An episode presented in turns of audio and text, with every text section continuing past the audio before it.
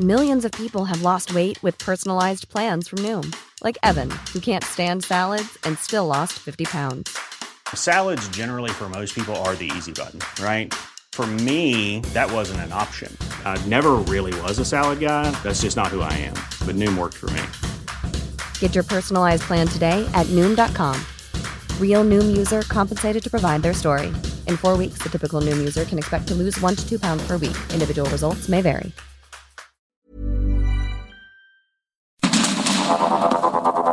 Heraldo Media Group presenta Sergio Sarmiento y Lupita Juárez. Información veraz y oportuna con un toque personal y humano. Por el Heraldo Radio, donde la H suena y ahora también se escucha.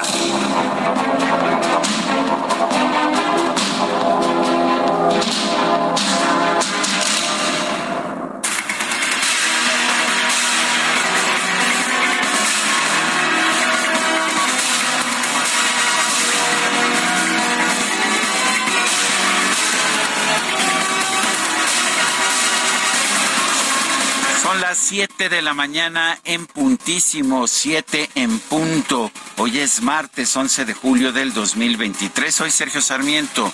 Quiero invitarlo a que se quede con nosotros, a que eh, pase unos momentos muy agradables. Nos gusta darle el lado amable de la noticia siempre y cuando la noticia lo permita. Y bueno, la información, ya sabe usted, aquí siempre completa, siempre puntual. Esa es nuestra vocación, darle a usted la mejor información. Y qué mejor que hacerlo todas las mañanas con mi, con mi gran compañera, mi compañera ya de muchos años, eh, una gran periodista, un gran ser humano. Eh, por ahí creo que todavía anda recuperándose de sus festejos de cumpleaños, pero en fin, Lupita Juárez, ¿cómo estás? Muy bien. Se te ve muy seria, Sí, parece sí. que hayas este, estado en qué fueron este eh, cuatro días completos de No, hombre, de desde el viernes. Aquí ya ves cómo son las compañeras. Viernes, sábado, domingo, lunes, cuatro días, cuatro días. No, ahí, ahí, ahí lo llevamos, ¿eh? Así Ahí lo es. llevamos. Pero me da mucho gusto saludarte, mi querido Sergio, al igual que a nuestros amigos del auditorio. Muy buenos días. Bienvenidos a la información y como siempre, pues la información importante la conoce usted aquí con nosotros, así que la invitación para que se quede y se entere. Bueno, pues vamos a, a empezar con un resumen de la información más importante de este día. Habitantes y comisarios de decenas de comunidades de Guerrero bloquearon ayer la autopista del Sol, Cuernavaca, Acapulco, después de romper el diálogo con funcionarios estatales en Palacio de Gobierno. Les exigieron la construcción de siete ejes carreteros para la región de la montaña y la construcción de un puente. Los manifestantes provenientes de Quechultenango, Mochitlán y Petaquillas mantuvieron retenidos a siete policías y elementos de la Guardia Nacional, a tres funcionarios estatales y un vehículo blindado tipo Rino. Tras casi 12 horas de bloqueo y manifestaciones, el paso ya fue liberado ayer por la noche. El secretario de Gobierno de Guerrero, Ludwig Marcial Reynoso, calificó esta movilización como inusual, puesto que nunca, dijo, hubo disposición de diálogo ni tenían demandas previas. En ningún momento establecieron ningún tipo de diálogo, fueron directo al ataque. Es necesario señalar que no había ninguna petición previa por parte de este señor Guillermo Matías Marrón o del señor Gilmar Yair Sereno Chávez, que encabezan a estos pobladores de los municipios de Quechultenango, de Mochitlán, de Atlistac. Y también debemos decir que el gobierno del Estado tiene prevista una inversión en estos municipios para este ejercicio 2023 del orden de los 145 millones de pesos en obra pública. Norma Otilia Hernández rechazó que vaya a renunciar como alcaldesa de Chilpancingo luego de la reunión que sostuvo con el líder del grupo criminal Los Ardillos y los recientes hechos de violencia que han dejado cinco transportistas muertos.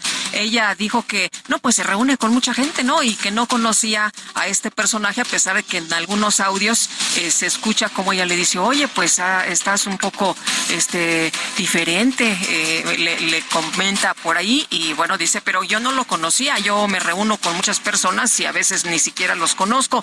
La presidenta municipal se dice limpia y dispuesta a ser investigada. Y se encuentra siempre con personas armadas, porque claramente llevaba una pistola, ¿no? Y al cinto. Bueno, también durante la tarde de ayer se registró una jornada violenta en la región de Tierra Caliente de Michoacán. Ahí se registraron bloqueos carreteros, quemas de unidades y la detonación de drones explosivos. Terrible esto también que ocurrió ayer en Tierra Caliente, este ataque. Vi algunas imágenes y de veras, qué, qué duro, muy, muy. Es que hay escenas en que parece que el país está en guerra, sí, así de sencillo. Así de fácil. La plataforma México Colectivo presentó su propuesta de gobierno 2024-2030, la cual busca que sea asumida por aspirantes a la presidencia y al Congreso. A la presentación acudieron personajes como Dante Delgado, Salomón Chertorivsky, Patricia Mercado, José Narro Robles, Francisco Josefina Vázquez Mota, Xochitl Galvez, Diego Valadez e Ignacio Morales Lechuga. El comité organizador del Frente Amplio por México dio a conocer los nombres de quienes cumplieron con los requisitos y pasaron a la segunda etapa del proceso interno.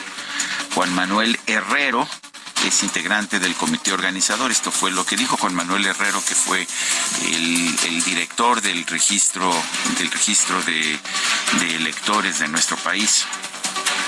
Recibimos del día 2 al día, del día 4 al día 9 de julio a 33 personas interesadas. Después de revisar los documentos y ver cuáles de ellos se apegaban a los lineamientos, hemos eh, aceptado el registro de 13 de ellos. Bueno, pues ya escuchó usted, de 33 quedaron 13, 13 fueron los que sí cumplieron los requisitos y son los que van a pasar a eh, la siguiente etapa, que es eh, el tema de las firmas. Los seleccionados podrán comenzar a recolectar 150 mil firmas en al menos 17 estados del país para pasar a la siguiente etapa del proceso. Se trata de Xochitl Galvez, Santiago Krill, Beatriz Paredes, Enrique de la Madrid, Miguel Ángel Mancera, Francisco Javier García Cabeza de Vaca, Ignacio Loyola y los perfiles ciudadanos Israel Rivas y Sergio Iván Flores. El líder nacional de Movimiento Ciudadano, Dante Delgado, aseguró que su partido no está dividido con el tema de una posible candidatura de Xochitl Gálvez. Afirmó que la apoyarían solo si surgiera de un proceso democrático y no de una simulación por favor, primero tendría que darse un proceso. Si fuera un proceso democrático, primero se tiene que dar. Y no se ha dado. Entonces, parte de, de la simulación y de las viejas prácticas es esa, simular ante la sociedad. Yo creo que lo más importante es hablar de cara a la sociedad. Bueno, eh, platicaba con Cecilia Soto el otro día de esta pues eh, puerta, ¿no? Que se abrió, pero que pronto se quiso cerrar y dice Cecilia Soto, pues la abrieron, pero nosotros metimos el pie, así que no la cerraron por completo y hay una eh, posibilidad pues importante. Tras tomar la decisión de no participar en las elecciones de 2024, el gobernador de Jalisco, Enrique Alfaro, anunció que se va a retirar de la vida política al terminar su mandato. Estoy en condiciones de iniciar una nueva etapa, un nuevo proyecto, así es que estoy muy, muy tranquilo, muy contento de haber dado este mensaje como siempre lo he hecho, diciendo lo que pienso y actuando en función de lo que creo. Soy un mexicano libre, yo no dependo de ninguna burocracia partidista y mi futuro no va a depender de las decisiones o de las omisiones de ningún eh, liderazgo que desde el centro pretenda eh, condicionar mi futuro. Así es que, como como empecé este camino, lo voy a terminar como un jalisciense, como un mexicano libre. Él decía que no hay diálogo, ¿no? Con Dante Delgado y dice, bueno, cuando tú hablas y no hay respuesta, pues entonces es un monólogo, no es un diálogo. Marcelo Ebrard presentó en la Ciudad de México la iniciativa Ángel en materia de seguridad. Es la primera vez que pues uno de los aspirantes a la presidencia de la República nos dice qué diablos quiere hacer siendo presidente de la República. Detalló que su proyecto recopila lo mejor en tecnología utilizada en otras naciones para, según él, lograr el México más seguro de la historia. Reconocimiento facial en vías públicas, identificadores del lugar exacto donde se disparó un arma, detectores de armas, reconocimiento morfológico de delincuentes por la forma de caminar, rastreadores de marcación y seguimiento de vehículos, drones que marcan y siguen criminales, cámaras inteligentes en los elementos de la Guardia Nacional. Por primera vez todos los sistemas estarán conectados a la base de datos que operará con inteligencia artificial, por lo que no pueden ser corrompidas ni cometer errores humanos. Bueno, pues como la ves, eh, muy este avanzado, ¿no? Todo esto que, que, que propone Marcelo Ebrard, solamente que, bueno, pues eh, bueno, ya sé que es un eh, nada más un periodo muy breve en el que él expone este pues este programa, pero pues la capacitación a los policías, a los municipales, a los estatales. Lo he escuchado yo con anterioridad, en algún lugar lo he escuchado. Creo que ya alguien había hecho esa propuesta en algún momento. Bueno, y desde Acapulco, Guerrero Dan Augusto López ofreció que en la próxima administración seguirá el ejemplo de quien consideró su maestro, el presidente López Obrador, de mantener el contacto permanente con el pueblo. Y miren, es mi amigo, sí, yo no voy a negar nunca una amistad. Es mi hermano, sí, pero mi mayor orgullo es que él es mi maestro. Yo lo poco mucho que aprendí que soy, se lo debo a él. Y eso es algo que yo me voy a llevar hasta el último día de mi existencia.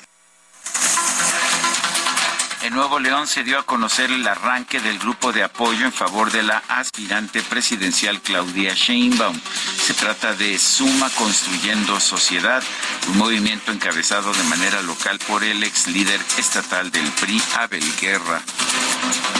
Bueno, y Manuel Velasco, aspirante del Partido Verde, propuso este lunes al Instituto Nacional Electoral convocar a todos los aspirantes a la presidencia de la República a firmar un acuerdo de civilidad para regular el gasto publicitario de manera equitativa.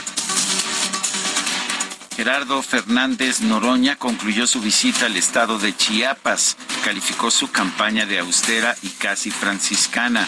Solamente dijo ha gastado un millón diez mil un millón diez mil doscientos sesenta y nueve pesos. Creo que es de los más gastalones, ¿no? Bueno, pues este, parece que todos los demás están este, muy austeros. Todo depende de qué consideres. Este, si no consideras los los promos, los espectaculares, que quién sabe quién los haya comprado, algún este, a lo mejor fue Felipe Calderón, ¿no? Fue Calderón el que los compró. bueno, qué mal pensado. Por su parte, Ricardo Monreal reiteró que persiste la inequidad en los gastos de publicidad y aseguró que su participación en este proceso interno ha sido austera, pues desde el 19 de junio al 7 de julio gastó el equivalente a 21.32% de los recursos que le otorgó la dirigencia nacional de Morena. Bueno, ya unas horas de que Andrés Manuel López Obrador aseguró que Santiago Tabuada el alcalde de Benito Juárez será el candidato del Frente Amplio por México. Este alcalde agradeció a través del Heraldo de México que el mandatario sea el mejor coordinador de campaña. Bueno, primero agradecerle al presidente que es nuestro mejor coordinador de campaña. Todo cuando, cuando más nos nos golpea la verdad, la gente eh, se convence más de que la ruta es lo correcto. Nosotros le llevamos muchos meses diciéndolo con mucha claridad y yo sé que el presidente está nervioso, que se serene, que se eche un té de tila y un tamalito de, los que acostumbra invitar a varios empresarios, porque nos estamos consolidando en las encuestas, nosotros estamos eh, bien, estamos arriba y estoy convencido que el frente va a ganar la Ciudad de México.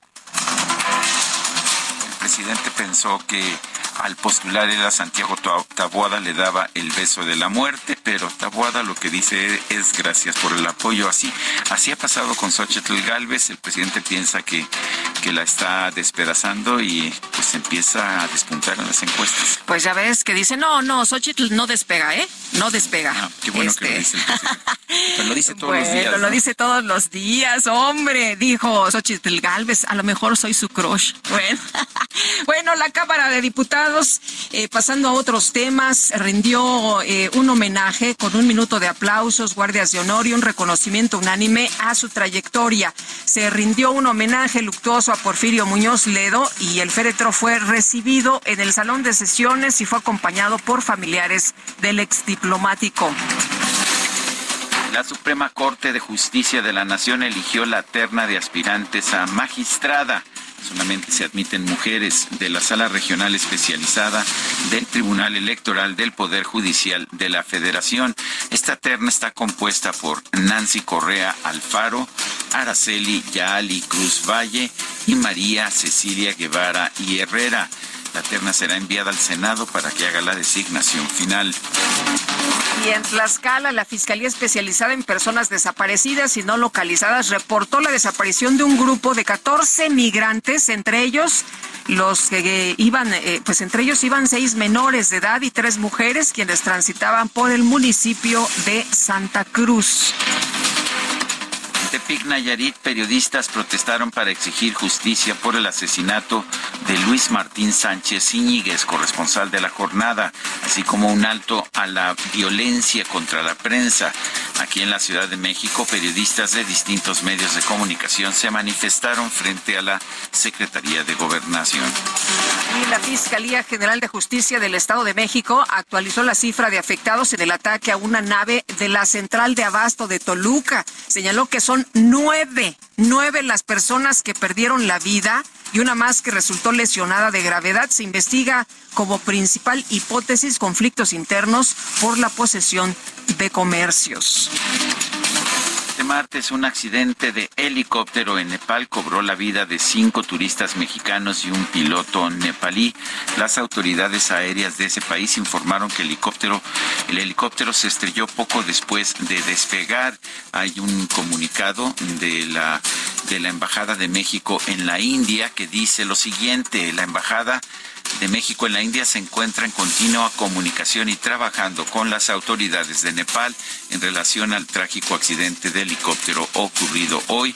Este comunicado que se lo vimos vía Twitter se dio a conocer a las 3 de la mañana de aquí de México. El presidente de Turquía, Recep Tayyip Erdogan, levantó el veto a la adhesión de Suecia a la OTAN. Esto se da justo en la víspera de una cumbre de la alianza que se va a centrar en dar un mensaje de unidad en el apoyo a Ucrania frente a la invasión rusa.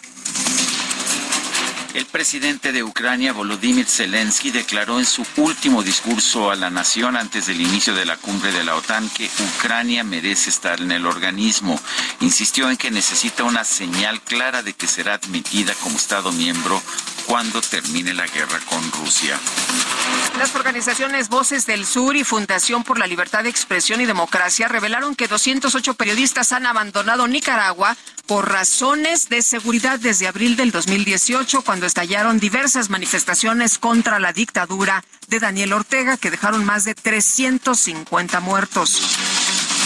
Y bueno, en información deportiva, Vladimir Guerrero Jr. se impuso en la final del Home Run Derby 2023, que es previa a la Serie Mundial, al cubano más mexicano, sí, a Randy Arozarena. El uh, marcador en este derby de home runs fue de 25-23.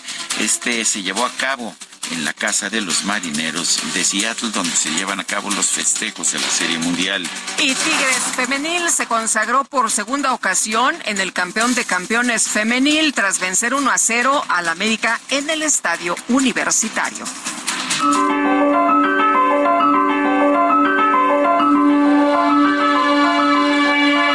Y vamos a la frase del día. La principal virtud de un político es la congruencia. Se puede tener el poder y no pasar a la historia.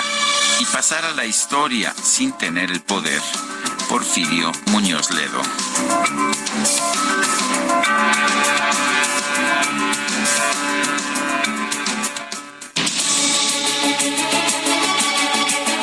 Ves, Carlita Ruiz, nuestra productora, hoy no se me olvidó la frase del día. Y vamos, vamos ya directo a la pregunta. Ya sabe usted que pues somos medio preguntones, pero a la gente de nuestro público le gusta responder. Ayer preguntamos, ¿cuál es su opinión sobre el papel de Porfirio Muñoz Ledo en la vida política de nuestro país? Buena 41%, mala 12.4%, mixta 46.6%. Recibimos en total 2.844 votos. Yo la verdad tenía muy buena y, divertida relación con Porfirio Muñoz Ledo, pero coincido en que el legado es mixto. Eh, hubo de todo, hubo puntos positivos y puntos negativos. La que sigue, por favor. Ah, cómo me presiona aquí mi querido DJ Kike. Bueno, no importa, DJ. Vamos a la pregunta que ya coloqué, de hecho, en mi cuenta personal de Twitter, arroba Sergio Sarmiento. Y la pregunta es la siguiente. ¿Piensa usted que el país está tranquilo? Sí, nos dice 2.5% de quienes han respondido no, 97% no sabemos, 0.5%. En 49 minutos llevamos 1.907 participaciones. Las destacadas de El Heraldo de México.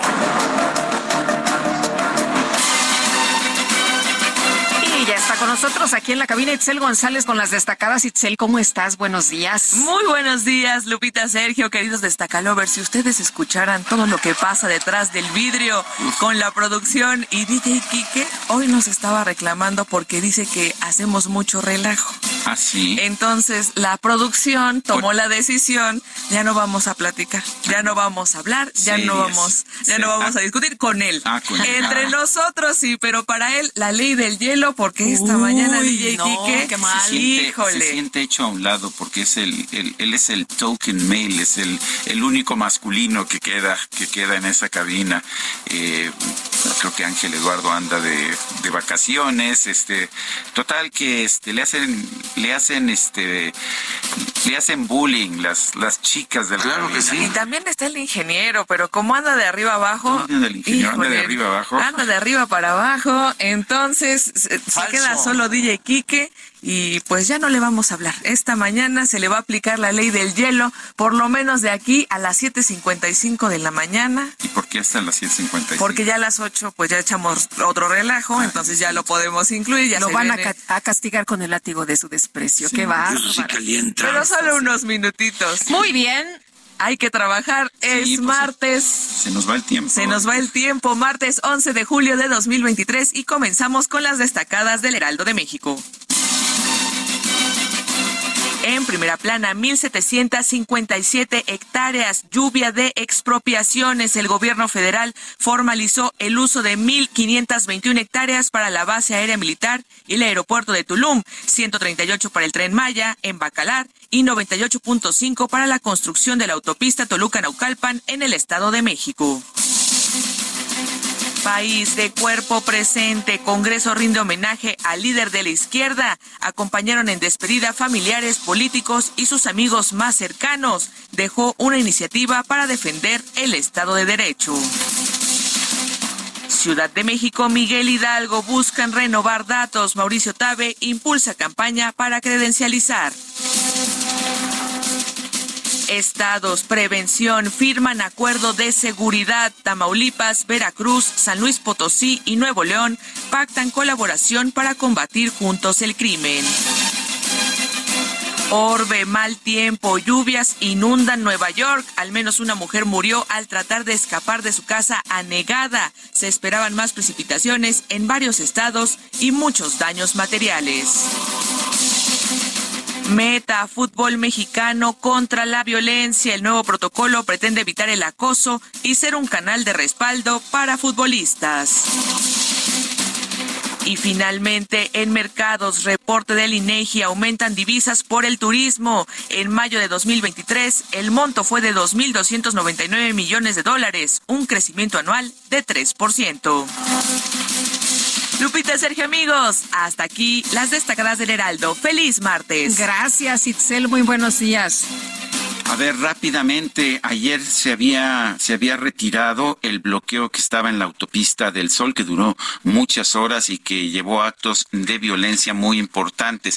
Esta mañana, según da a conocer Capufe, está cerrado el libramiento Chilpancingo en el kilómetro 278 en el parador del Marqués. Eso está dentro de la ciudad de Chilpancingo, es donde se unen la autopista del Sol y la carretera federal. El cierre a las circulaciones en ambos sentidos por la presencia de manifestantes, de manera que, pues otra vez cerrada, si quería usted ir a Acapulco, olvídese de eso, hoy tampoco. Siete con veinticuatro. Ella vive contigo, es tu amiga, es tu mujer, es tu esposa y es tu amante. Ella es toda un cuerpo fiel, no le causes angustia, no le hagas padecer. Pudo ser Nació el 11 de julio de 1943, está cumpliendo 80 años, nada más ni nada menos que el venezolano Oscar de León, nacido con el nombre Oscar Emilio León Simosa. Y si te parece, Guadalupe, hoy lo escuchamos, empezamos con esta que se llama Detalles. Pues me parece muy bien para seguirle, ¿no? A la pachanga. Con tu fiesta sí, sí, sí. Me parece bien. ¡Vamos! Cine. Un ramo de flores. Junto con ella.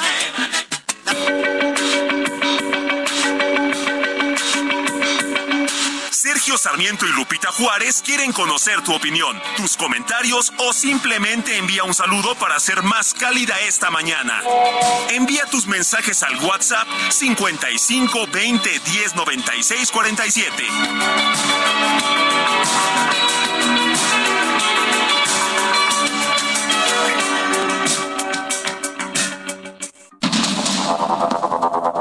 Continuamos con Sergio Sarmiento y Lupita Juárez por el Heraldo Radio.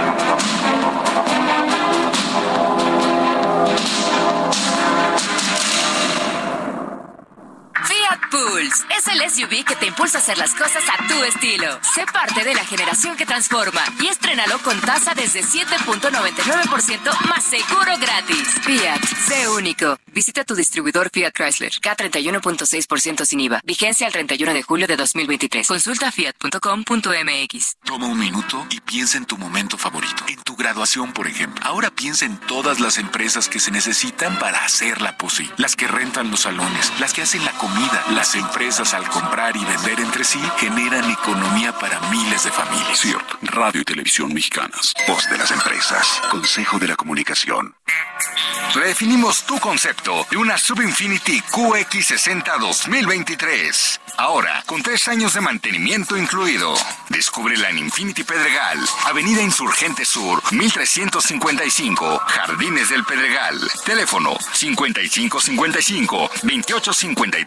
5555-285344. Para mayor información, consulta la página www.infinity.mx diagonal legales.html.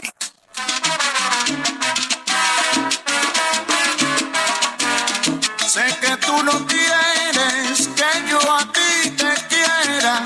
Siempre tú me esquivas de alguna manera. Si te busco por aquí, me sales por allá. Lo único que yo quiero, no me hagas sufrir más tu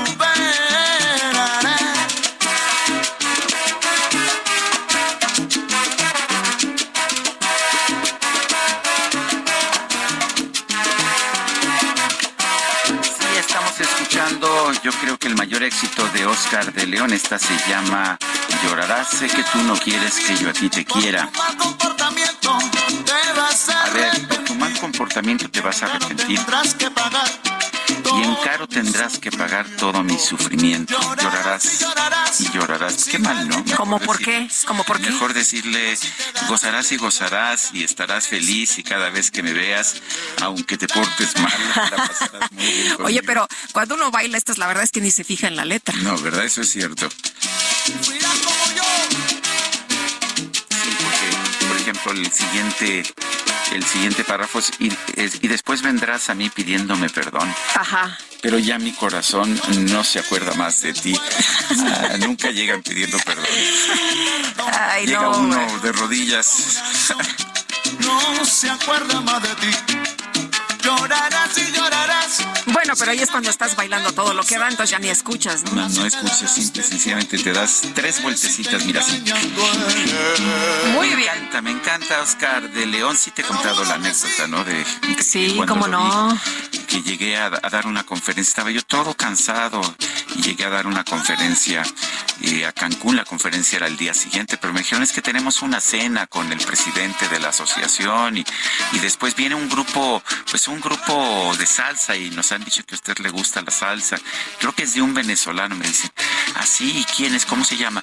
Oscar, no sé qué, Oscar de León, sí. Ah, pues olvídate del cansancio. Me estuve bailando hasta las 4 de la mañana y ya no sé cómo salió la conferencia del día siguiente.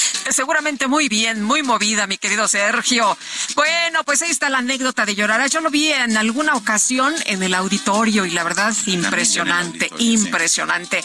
Vámonos, vámonos con información importante de Carlos Navarrete desde Guerrero. Carlos, cuéntanos, ayer por la noche se hablaba de que habían liberado las carreteras, estas que se había ocupado por parte de algunos manifestantes. Se hablaba de 2.500 manifestantes, se dijo de 3.000 manifestantes. Eh, algunos de los líderes decían que eran alrededor de 20.000, pero cuéntanos que ya está cerrado de nueva cuenta, ¿qué es lo que está pasando en estos momentos? Buenos días.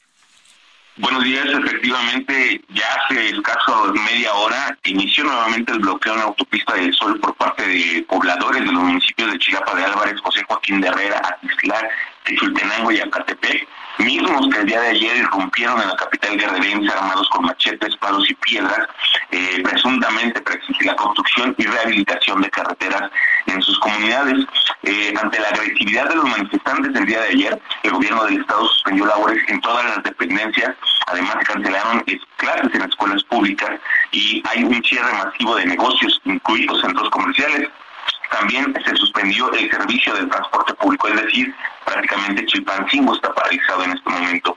Eh, los pobladores llegaron el día de ayer en marcha a la capital, avanzando sobre la autopista del Sol, donde elementos de la Policía del Estado y de la Guardia Nacional intentaron en dos ocasiones frenar el avance del contingente, pero al verse superados en número decidieron retirarse y fue por esto que los pobladores pudieron ingresar a la ciudad. Durante estas confrontaciones, los pobladores lograron apoderarse de un vehículo blindado de la Secretaría de Seguridad Pública y fueron retenidos cinco policías estatales, cuatro agentes de la Guardia Nacional, tres trabajadores de la Secretaría General de Gobierno y un elemento de Gobernación Federal, quienes hasta esta mañana siguen retenidos y se espera que en el transcurso del día, a partir del bloqueo que ya ha iniciado, eh, in- inicien las negociaciones para que sean atendidas sus demandas y también para liberar a los 13 retenidos de quienes desde el día de ayer al mediodía permanecen privados por de su libertad por parte de los pobladores. Al respecto, el gobierno del estado afirmó que se trata de un chantaje, un intento por desestabilizar al gobierno del estado y también advirtieron que el día de ayer en las movilizaciones se observó a personas armadas que incluso habrían disparado sus armas de fuego. Reporte. Buenos días. Eh, Carlos, se hablaba de que todavía tenían retenidos como a ocho personas, entre ellos elementos de la Guardia Nacional, policías eh, también eh, de municipales y funcionarios de, de Chilpancingo. ¿Qué información hay de esto? Eh, funcionarios de- del Estado y también un federal. Sí, así es. Son 13 personas retenidas en total, las retuvieron el día de ayer. Eh, hasta el día de hoy no han sido liberadas. Eh, te repito, son cinco policías estatales, cuatro agentes de la Guardia Nacional, tres trabajadores de la Secretaría General de Gobierno y un elemento de Gobernación Federal. Todos ellos siguen retenidos. Entendemos que ayer, al concluir la, el bloqueo en autopista del Sol, aproximadamente a las 8 de la noche, se los llevaron con ellos a la comunidad de Petaquillas, los mantuvieron en la comisaría y entendemos que el día de hoy los van a estar trasladando nuevamente al bloqueo para in- intentar negociar con las autoridades. Oye, y, y bueno, queda claro qué es lo que están pidiendo porque había mucha confusión sobre el tema. ¿Qué, qué es lo que están solicitando? ¿Cuál es eh, la demanda principal? La, la postura de los pobladores, lo que ellos dicen es que exigen la construcción y rehabilitación de carreteras en sus comunidades. Sin embargo, el secretario general de gobierno indicó que pareciera que hay otra tendencia, que hay otras intenciones de estos pobladores porque nunca hubo una petición previa. Eh, incluso comentaron que en el primer intento por detenerlos hubo acercamiento de autoridades estatales para tratar de atender sus demandas, pero no hubo una intención del diálogo y fueron directamente a la confrontación. Es por eso que el gobierno del estado duda que se trate de una petición de carreteras, incluso sospechan de los propios alcaldes no que pudieran estar involucrados atrás de estas movilizaciones. Muy bien. Carlos, estamos pendientes. Gracias por el reporte. Buenos días. Buenos días. Hasta luego. Bueno, pues preocupante la situación, ¿no? El país no está tranquilo, el país está realmente muy convulso en estos momentos y esta facilidad con la que se bloquean carreteras y se secuestra, porque eh, no se quiere utilizar el término secuestro, pero eso es lo que está pasando a 13 eh, policías, guardias nacionales, funcionarios públicos, pues debería preocuparnos. Eso no ocurre en un Estado de Derecho. La agrupación México Colectivo presentó el proyecto una nueva visión de país 2024-2030. Eh, Misael Zavala nos tiene la información. Adelante, Misael. Muy buenos días, Sergio. Buenos días, Lupita. Efectivamente, Sergio, pues ayer la agrupación México Colectivo, donde participan funcionarios del PRI, del PAN y también políticos del Movimiento Ciudadano, deportistas, intelectuales y la sociedad civil, presentaron ya el proyecto Una nueva visión de país 2024-2030 además de lanzarse a la búsqueda de candidaturas ciudadanas para la elección del 2024 y crear un mecanismo de observación ciudadana para esos comicios. Dante Delgado, líder nacional de Movimiento Ciudadano, reiteró su rechazo a ir aliados a partidos del viejo régimen. Además, sostuvo que hacen falta opciones políticas nuevas, alejadas de la vieja forma que ya fracasaron y que solo ven el poder como un medio para obtener más poder o satisfacer una necesidad de revancha. El proyecto plantea propuestas para acabar con la, la pobreza, el analfabetismo, también una reforma fiscal y la creación del Instituto Nacional de Planeación, pero también a su vez buscan espacios para lanzar candidaturas ciudadanas en las nuevas gubernaturas que estarán en juego en el 2024, también espacios en el Senado, diputaciones federales, diputaciones locales y otros cargos de elección popular. En uno de los videos proyectados, también en este en este evento apareció el aspirante a coordinar el Frente Amplio por México, Xochitl Gálvez, quien dijo que se debe contar con un sistema de administración y procuración de justicia para atender casos y a personas indígenas y afrodescendientes. Entre algunos funcionarios que participaron en esta construcción de este proyecto están el ex candidato presidencial por el PRI, Francisco Labastida, Julio Frenk, secretario de Salud en el sexenio de Vicente Fox, así como José Narro Robles, ex secretario de Salud en el sexenio del priista Enrique Peña Nieto. También en este, eh, pues en esta asamblea eh, realizada en el Pepsi Center de la Ciudad de México asistieron eh, pues expristas como Erubiel Ávila, Omar Fayad y Claudia Ruiz Macié, y por Movimiento Ciudadano participaron también diputados federales como Iván Ortega y Luis Donaldo Colosio Riojas, alcalde de Monterrey. Sergio Lupita, hasta aquí la información. Muy bien, gracias, Misael Zavala. Gracias, muy buen día. Buenos días. Bueno, este lunes Marcelo Ebrard presentó el Plan Ángel, que es este proyecto de seguridad que ya había adelantado hace unos días. Y vamos a platicar con Víctor Hernández, profesor investigador en Seguridad Nacional de la Facultad de Derecho de la Universidad Panamericana. Víctor, qué gusto tenerte aquí en la cabina. Muy buenos días. Guadalupe Sergio, gracias por la invitación. Oye, pues eh, estábamos viendo este video en el que lanza Marcelo Ebrard su Plan Ángel, en el que habla de la inteligencia artificial, de que ha ido a varios países que le han dado la oportunidad de ver cómo funciona el tema de la seguridad y que es eficiente, pero pues aquí llama mucho la atención el protagonismo que da la Guardia Nacional en el combate a la delincuencia. ¿Qué pasa? ¿Dónde se quedan las eh, policías estatales, las municipales? ¿O nos falta conocer un poco más a detalle este plan? El gran problema del plan que presentó el precandidato Marcelo Ebrard es que nos habla mucho de los medios, de las tecnologías que se van a adquirir, pero no nos habla de los fines es como si nos hablara de un viaje que no sabemos cuál es el destino y nos habla de una camioneta con ciertas características y los rines, pero no nos dice cuál es el destino, si en efecto el equipamiento que estamos adquiriendo es el idóneo para esta situación.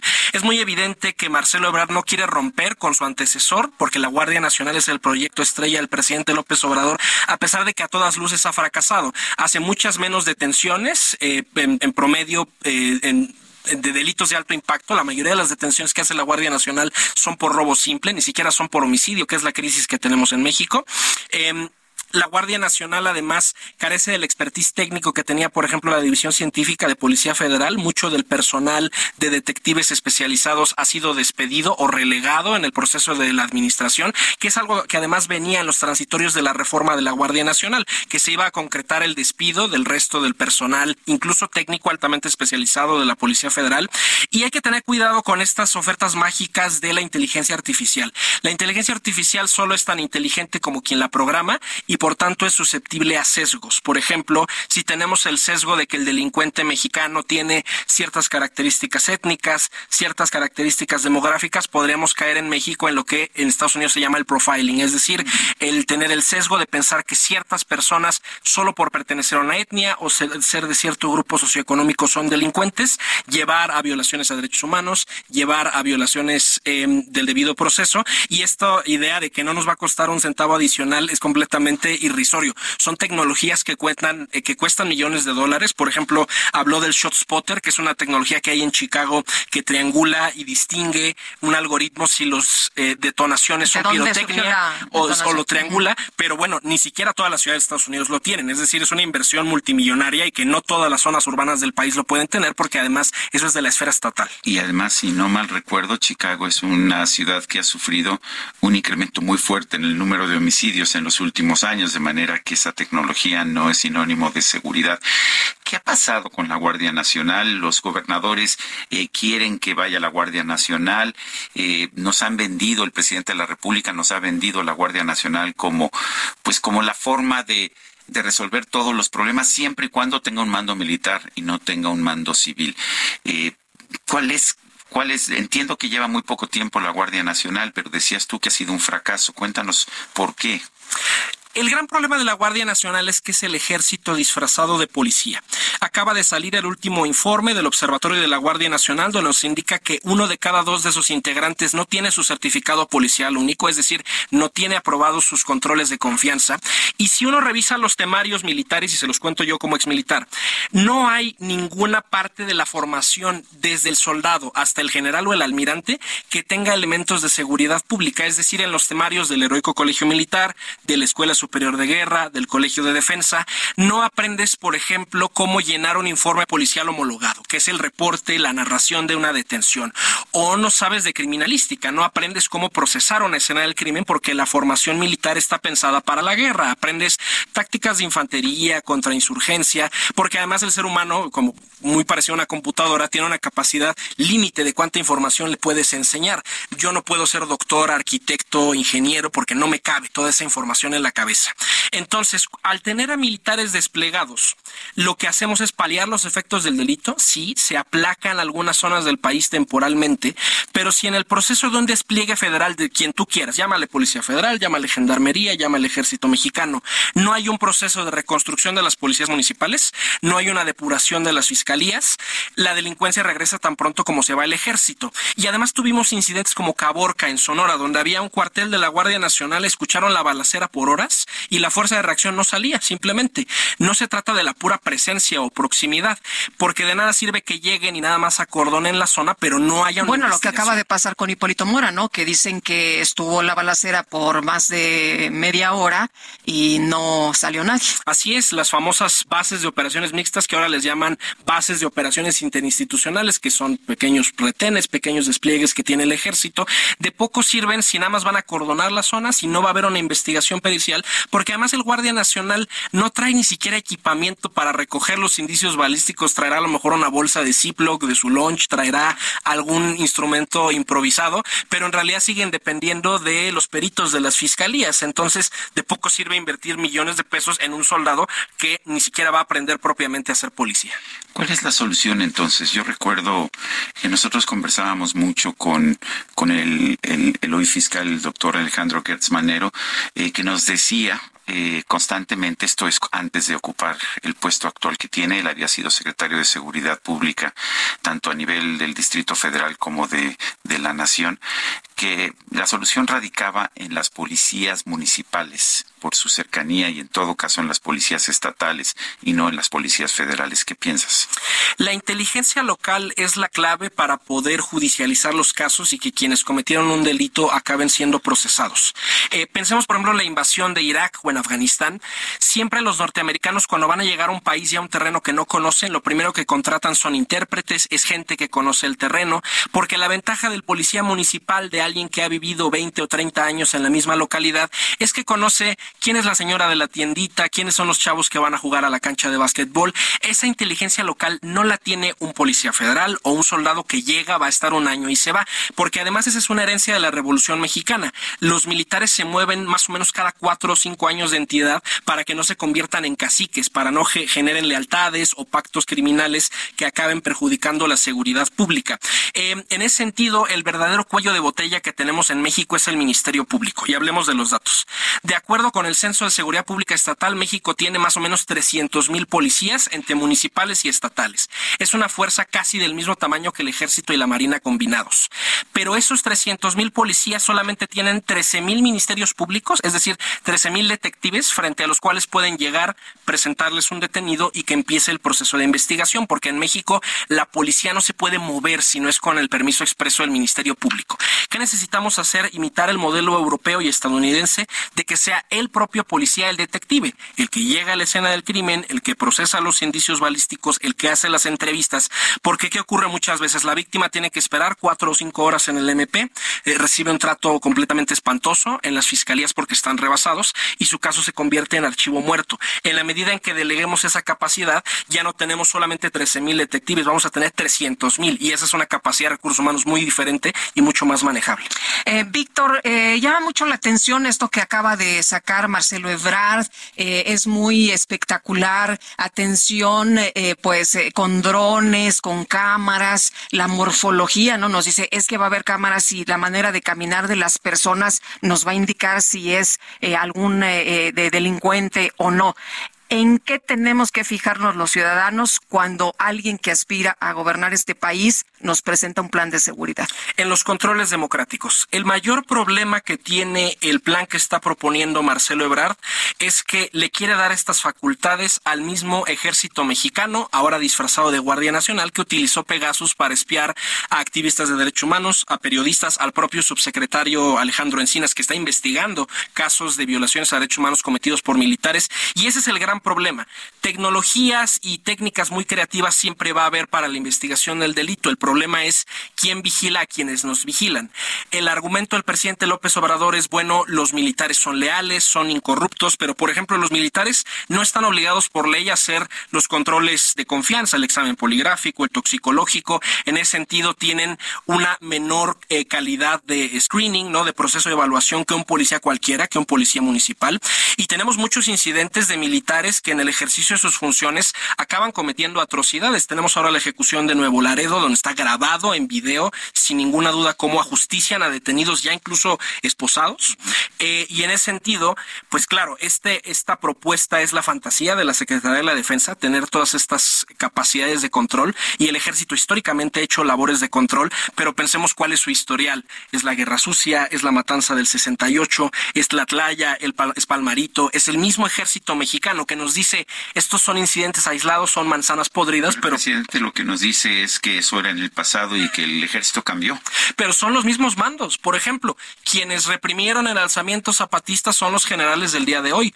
La misma gente que peleó la guerra contra el narcotráfico que el presidente tanto critica eran los coroneles, eran los capitanes de Felipe Calderón. Es decir, hay una completa incongruencia y el presidente López Obrador no ha metido mano en la política militar, sino que al contrario se ha dejado envolver por ella y ha convertido a los militares en empresarios, cosa que no ocurría desde el final de la Revolución Mexicana, que era cuando el ejército construía ferrocarriles, líneas de telégrafo y el gran problema es que en México no tenemos supervisión de los militares. El Congreso no tiene dientes, por eso el secretario de Defensa hizo berrinche y no quiso presentarse a la comparecencia por el caso Pegasus. Eh, la verdad es que la Sedena, la CEMAR le pueden entregar cualquier información a la Comisión Bicameral de Seguridad Nacional y legalmente no hay atribuciones para cotejar si esa información es verdadera y no se diga el presidente, ¿no? Que es el fan número uno que los presenta como muy leales, pero bueno, donde hay mucho poder y no hay supervisión, la oportunidad de corrupción está completamente abierta. ¿Crees que tenemos eh, la posibilidad de tener mayor seguridad si se conjugan estas cuestiones, si se combinan estas cuestiones de inteligencia artificial y todo más moderno? De poco sirve la tecnología si el litigio está mal armado. Tú puedes detener al Chapo Guzmán, a la Barbie, a la persona más sanguinaria que se te ocurra, pero si tú no le puedes explicar al juez que el detenido es, más allá de toda duda razonable, el culpable, eso de poco sirve. Y además hay, es, un, es una hoja de doble filo, porque cuando tú litigas y platicas demasiado de tu proceso de inteligencia, ya le estás avisando al delincuente cómo trabajas. Les pongo un ejemplo del sexenio pasado. Eh, la unidad antisecuestros compró un algoritmo para el banco de datos de voz, para los secuestradores que marcaban para pedir el rescate y probar que en efecto quien estaba en el tribunal era el mismo que había llamado a pedir rescate. Los ministerios públicos muchas veces no querían narrar esto en la carpeta de investigación porque entonces ¿qué va a ser el próximo secuestrador? Te agarraron de esta manera, entonces me voy a buscar algún chavito, alguien que haga las llamadas, alguien diferente y yo no me voy a exponer personalmente. Entonces, también a la hora de litigar, uno tiene que tener mucho cuidado en qué tanto compartes cuánta tecnología tienes. Si tú ya le avisas al delincuente, te estoy rastrando en tus redes sociales, en tu teléfono, van a empezar a, adoptar hábitos de contrainteligencia. Eso hace el Mencho. Por eso el Mencho ha sido completamente eh, eh, un objetivo prioritario difícil porque tiene hábitos de contrainteligencia eh, pues que tendría casi casi un secretario de Estado o un director de una agencia de inteligencia norteamericana. Muy bien, pues Víctor Hernández, profesor investigador de Seguridad Nacional de la Facultad de Derecho de la Universidad Panamericana. Ha sido un gusto poder platicar contigo. Muchas gracias. Muchas gracias por la invitación. Mi Twitter, arroba arbitrus1805. ¿Arbitrus? Arbitrus1805. Muy bien. Gracias. Gracias. 7 con 54, nosotros vamos a una pausa. Nuestro número de WhatsApp para que nos mande usted mensajes por Twitter es mensajes por WhatsApp. Mensajes por WhatsApp es el 55 20 10 96 47. Regresamos.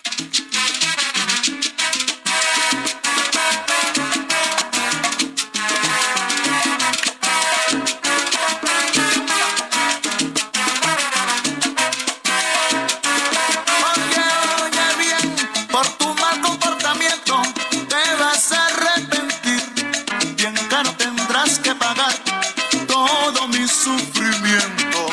Llorarás y llorarás sin alguien que te consuele.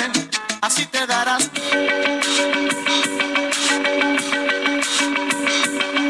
Sergio Sarmiento y Lupita Juárez quieren conocer tu opinión, tus comentarios o simplemente envía un saludo para hacer más cálida esta mañana.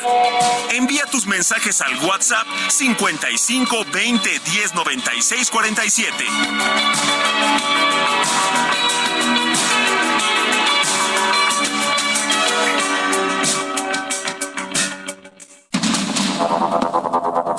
Continuamos con Sergio Sarmiento y Lupita Juárez por el Heraldo Radio.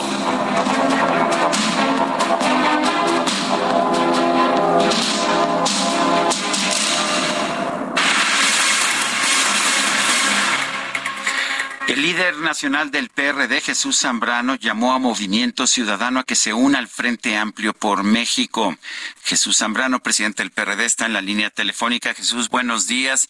Eh, parece que la la actitud de Dante Delgado al frente de Movimiento Ciudadano, pues se ha, se ha vuelto casi, eh, pues, eh, yo no sé si bipolar, pero ciertamente no parece estar dando señales, señales claras de, de, qué hacer en este momento y, y, hay quien piensa que puede estar incluso trabajando para, para el gobierno, pero ¿qué opinas tú? Sí, Sergio, buenos días, Lupita. Hola, buenos días. Pues, pues, mira, efectivamente, lo que se está percibiendo es que Movimiento Ciudadano, particularmente su presidente eh, nacional, Ante Delgado, pues ha estado en una actitud de no querer de ninguna manera incorporarse a un esfuerzo aliancista amplio, a pesar de que como nos hemos dado cuenta todo el mundo, hay voces internamente muy pesadas, por cierto, el gobernador de, Jalisco, Enrique Alfaro, que dice, bueno, no podemos quedarnos en el aislamiento, yo no estoy de acuerdo con eso. Dante ha seguido insistiendo en ello, junto con eh, el gobernador de Nuevo León, que por cierto, pues allá hay que reconocerlo, trae un pleito casado a muerte casi con el PRI con el PAN en el Congreso del Estado. Entonces, uh, pero pues si no hay ni siquiera diálogo, si no hay ni siquiera la oportunidad de sentarse a platicar, eh, va a ser muy complicado, muy difícil que podamos eh, llegar a un acuerdo. Ellos insisten, Dante particularmente insiste en que eh, lo de Xochitl debe ser un, o lo del Frente Amplio, pues, pero mencionan expresamente a Xochitl, que todavía no está ahí, no hay nada decidido, pues que debe ser un proceso democrático. Pues en eso estamos, en eso es justamente es que nos hemos eh, decidido a caminar. Entonces, eh, eh yo creo que esa posición delante, sí, o de MC, pues en su conjunto, si no la modifican, van a terminar en lo que Alfaro les ha advertido, de que se van a quedar aislados. Y en el, porque en el 2024 Sergio Lupita, pues lo que vamos a tener va a ser en realidad una confrontación entre dos grandes bloques. Eh, y estos dos grandes bloques son los que van a definir el resultado de la elección. Las terceras fuerzas pueden, en todo caso, terminar haciéndole el juego a una de ellas. Y en este caso, pues a quienes hay que derrotar, que son los que están en el gobierno. Jesús, en Morena dicen que están desesperados en el frente y que por eso necesitan a Movimiento Ciudadano. ¿Cómo ves esta, eh, esta posición? Este mueve a risa, de veras. Eh, en, verdad es, cosa de ver cómo se ha eh, movido el espectro político del país en los últimos días, en las últimas dos semanas y lo que llevamos de esta, eh, en donde pues obviamente de lo que se habla es justamente eh, de lo que estamos haciendo nosotros en el Frente Amplio por México, de los avances que vamos teniendo eh, y, y, y, y cómo ya de repente al señor Reyesuelo de Palacio se le complicó el escenario y empezó a atacarnos, a descalificarnos, a, centrarse con nosotros en, contra nosotros en sus mañaneras. Entonces, eh, y, y MC, pues MC no existe en esa conversación pública. Quiere decir que las cosas eh, se han ido colocando de tal manera en que nosotros uh, nos hemos colocado como la oposición con verdadera capacidad de competitividad y si hemos insistido, si seguimos insistiendo en ello, eh, de lo de MC, de su incorporación, es porque queremos fortalecer las uh, probabilidades, uh, la consistencia del mismo triunfo en el 2024. Ahora, pues como dice el refrán muy bien, a fuerza ni los zapatos entran. Si no quieren, pues ni modo que asuman las consecuencias de su decisión. Jesús Zambrano, presidente nacional del PRD, gracias por conversar con nosotros. Gracias a ti ustedes y muy buenos días. Gracias, muy buenos días. El diputado Gabriel Cuadri fue uno de los aspirantes que se registró para participar en el proceso interno del Frente Amplio por México rumbo al 2024. Está con nosotros aquí en la cabina. Le agradecemos mucho, como siempre, que pueda platicar con eh, nosotros y con ustedes. ¿Cómo estás? Bienvenido, muy buenos días. Bien, Lupita, encantado de estar con ustedes. Sergio, buenos días. Oye, no es la primera vez, eh, ya fuiste candidato a la presidencia. Eh, ¿por, qué, ¿Por qué insistir? ¿Por qué otra vez? Bueno, por eh, dos razones fundamentales, Lupita. Mira, la, primera vez en 2012 fue una candidatura eh, absolutamente testimonial que yo acepté y que yo, digamos, eh, llevé a cabo con la finalidad de promover mis ideas, mis propuestas, mi plataforma. Y eh, ese era expresamente el fin de esa candidatura. Que por cierto, pues buena parte de las cosas que yo propuse, que fui el único que las propuse, se hicieron, como la reforma energética, como la reforma educativa, como la reforma en telecomunicaciones y algunas otras cosas. Desde luego la reforma de, las políticas ambientales, la creación de la SEDATU y otras cosas. Eh, ahora es eh, distinto porque ahora sí se trata de ganar, se trata de acabar con una pesadilla populista que ha destruido al país, que ha desmantelado las instituciones, que ha polarizado a los mexicanos, que ha eh, lanzado a México una regresión irracional en muchos, en muchos casos, en muchos temas, en energía, por supuesto, en medio ambiente, en política exterior, Lupita. Entonces, México no puede eh, resistir otros seis años más de populismo, de demagogia, de desmantelamiento y de destrucción. Y también, pues que ya no es, no es posible aceptar eh, y consentir que un gobierno entregue el territorio nacional al crimen organizado.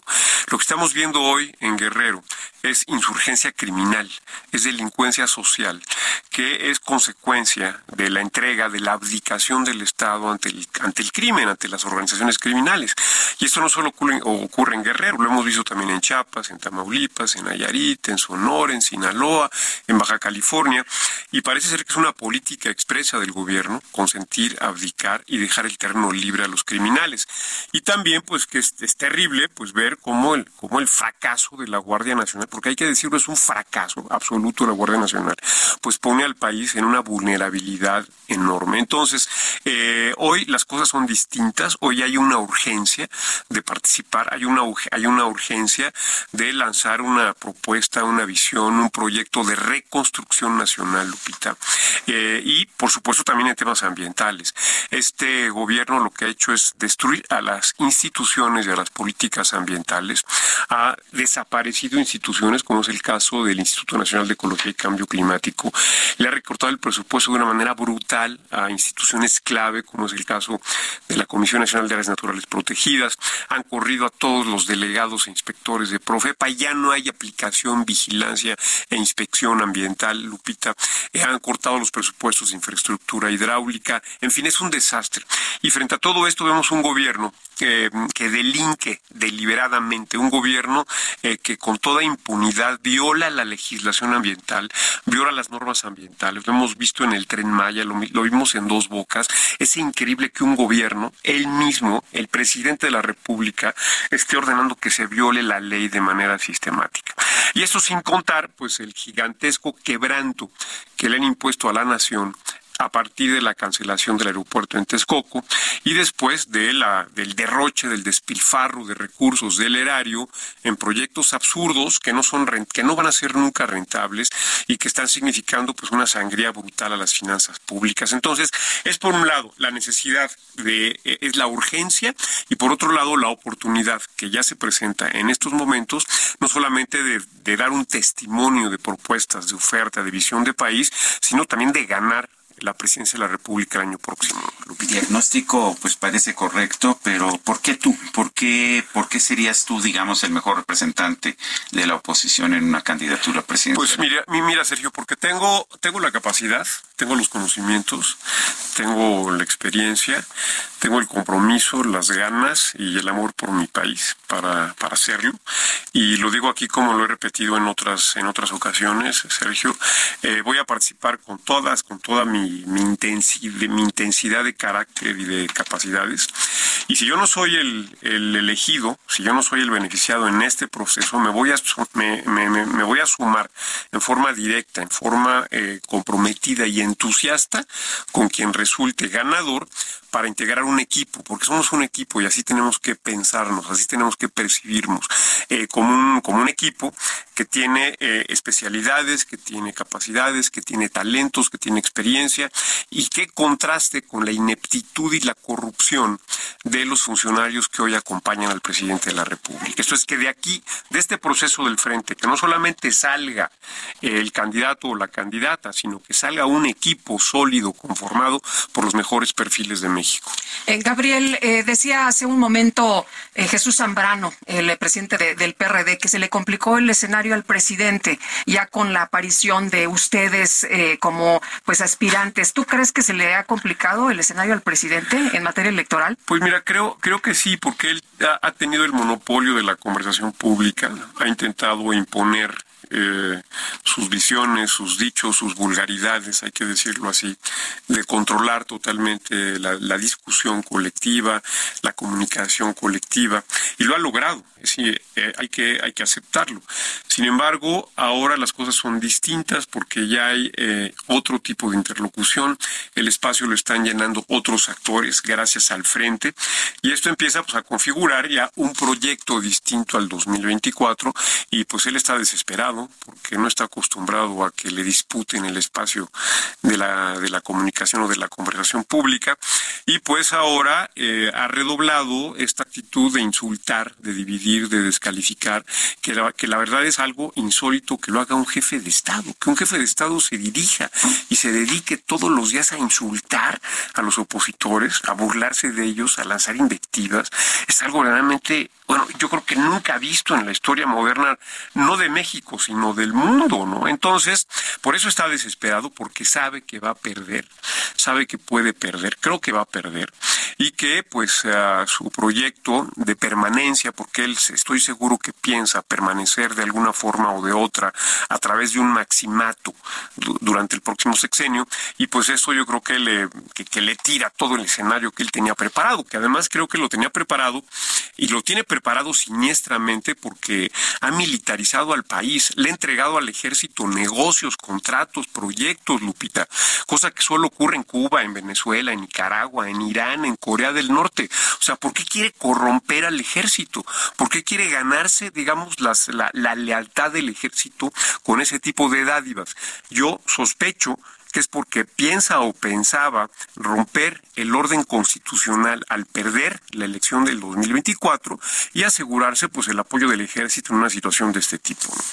Gabriel, eh, hay un fallo del Tribunal Electoral que ratifica que tus tweets en contra de la diputada María Clemente son violencia política de género. ¿Qué piensas y te, eh, te excluye esto de la posibilidad de llegar a ser candidato? No, absolutamente, Sergio, absolutamente. Eso no tiene ninguna consecuencia jurídica y ninguna consecuencia sobre mis derechos políticos. En primer lugar, yo nunca insulté a nadie. Yo jamás me refería a esta persona. Lo que hice fue criticar eh, la ideología transgénero, una ideología de género, la ideología de género, de género, y me parece que debemos tener libertad de expresión para criticar cualquier ideología. Como diputado no tienes libertad de expresión. Absoluta, tengo inmunidad parlamentaria. Entonces, al intervenir el tribunal en mis críticas, al tratar de silenciarme, al tratar de acabar con mi libertad de expresión y mi inmunidad parlamentaria, creo que pues se, se extralimitó. Y es por eso que he interpuesto ante la Comisión Interamericana de Derechos Humanos una demanda en contra del Tribunal del Gobierno mexicano en defensa la libertad de expresión. Ahora, por otro lado, el tribunal nunca me quitó mis derechos políticos, simplemente dijo que me inscribieran en un registro de personas, imagínate, violentadoras, como si hubiera violentado a alguien. Es verdaderamente ridículo. Al final hicieron las paces tú y, la diputada Clemente, ¿no? Eh, con, con, ella sí hice las paces, eh, con la otra persona no, definitivamente, que es la que me ha acosado, ella y otras gentes de Morena. O sea, Morena ha estado detrás de esto, acusándome todo el tiempo, con ganas de excluirme del proceso político y de cancelar mis derechos políticos. evidentemente no lo van a lograr porque el tribunal no decretó que yo perdía mi modo honesto de vivir, de vivir ni que yo perdía mis derechos políticos. Entonces, pues el que yo esté inscrito en ese en esa lista solo tiene fines publicitarios y no tiene ninguna consecuencia jurídica, Sergio. Oye, ya sigue lo de las firmas, son 150 mil, ¿está papita o...? Pues mira, eh, no lo sé. Eh, voy a tratar de conseguir las 150 mil firmas. Tengo ya eh, un importante número de gente que me va a apoyar, de personas que tienen experiencia en este tipo de procesos, y espero conseguirlas y seguir adelante. Eh, y como decía Germán Martínez Cáceres que iban a caer en las manos de los padroneros, ¿son estos los que tienen experiencia en conseguir firmas? No, porque, porque es una nueva forma, me parece, de, de expresar apoyo, porque es a través de una plataforma informática. No se trata ahora de salir a las calles en cada esquina o en las estaciones del metro, de los camiones, pedir firmas y llevar a todos los, ah, digamos, militantes de los partidos. Creo que es una, es un proceso abierto, es un proceso moderno, es un proceso este, que hace uso de las mejores herramientas informáticas y creo que pues es el mejor que puede haber. Seguramente no es perfecto, pero pues lo perfecto es enemigo de lo bueno, Sergio. Muy bien, Gabriel Cuadri, muchas gracias como siempre. Gracias a ustedes, me, me da mucho gusto y me honra mucho que me inviten a su programa. Gracias, Gracias, Muchas gracias. Hasta luego. Hasta luego. Bueno, y más, ¿verdad? Sí, son las ocho con diecisiete. Este lunes el presidente Andrés Manuel López Obrador destapó a Santiago Taboada como candidato del Frente Amplio por México para la jefatura de gobierno de la Ciudad de México. Santiago Taboada, alcalde Benito Juárez, está en la línea telefónica. Santiago, pues nada más ni nada menos que tu destape vino del presidente de la República. ¿Qué piensas? ¿Te está tratando de debilitar o está promoviendo tu campaña? Sergio Lupita, muy buenos días. Un saludo a ustedes y al auditorio. Pues mira, yo como lo he dicho, este el presidente pues, terminó siendo desde el 21 hasta la fecha el mejor coordinador de campaña de la oposición en la Ciudad de México. Eh, una ciudad eh, que le urge un cambio, una ciudad que realmente hoy está en una situación crítica en materia de seguridad, en materia de salud, eh, en materia, por ejemplo, de infraestructura educativa, en movilidad, el metro se les cayó, es un desastre todos los días eh, el transporte público que más gente mueve. Y pues bueno, yo decirte que eh, el presidente lo, único que hizo es eh, refrendar lo que se ha venido viendo en las encuestas, que somos competitivos, que estamos bien posicionados, que no se ponga nervioso, que le vamos a ganar la ciudad eh, y que va a ser un frente opositor que tiene experiencia, que es plural, que es incluyente, que es algo que ellos no pueden presumir y que aparte Sergio Lupita eh, la aspiración que hoy tenemos no es producto de una casualidad, es producto del resultado de cinco años de haber eh, vuelto a Benito Juárez la alcaldía más segura en la Ciudad de México con el programa Blindar Benito Juárez, de haber hecho también a Benito Juárez eh, la alcaldía con mejor calidad de vida de la Ciudad de México. Y eso, insisto, nos pone en una posición competitiva y sobre todo eh, no, no se equivoque el presidente. Eh, sin duda la vamos a encabezar, pero también se la vamos a ganar. Santiago, ¿esto ayuda eh, o desayuda? ¿Cómo ves tú? no ha dicho quién va en Morena, pero sí quién va en el frente.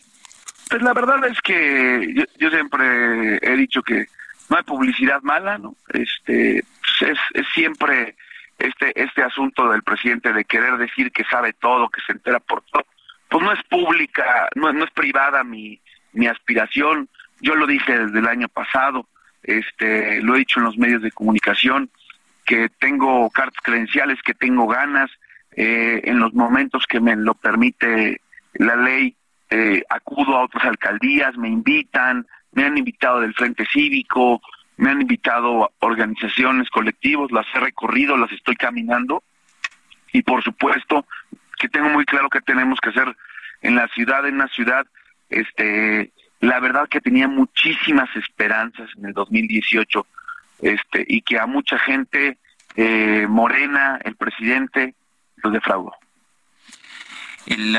¿Tú ves posibilidades de que la oposición pueda recuperar la Ciudad de México?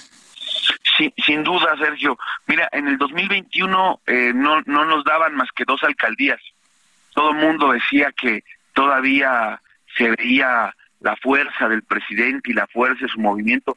Y pues no solamente no fueron dos, fueron nueve. Y si hubiéramos ido juntos en las 16 hubieran sido once.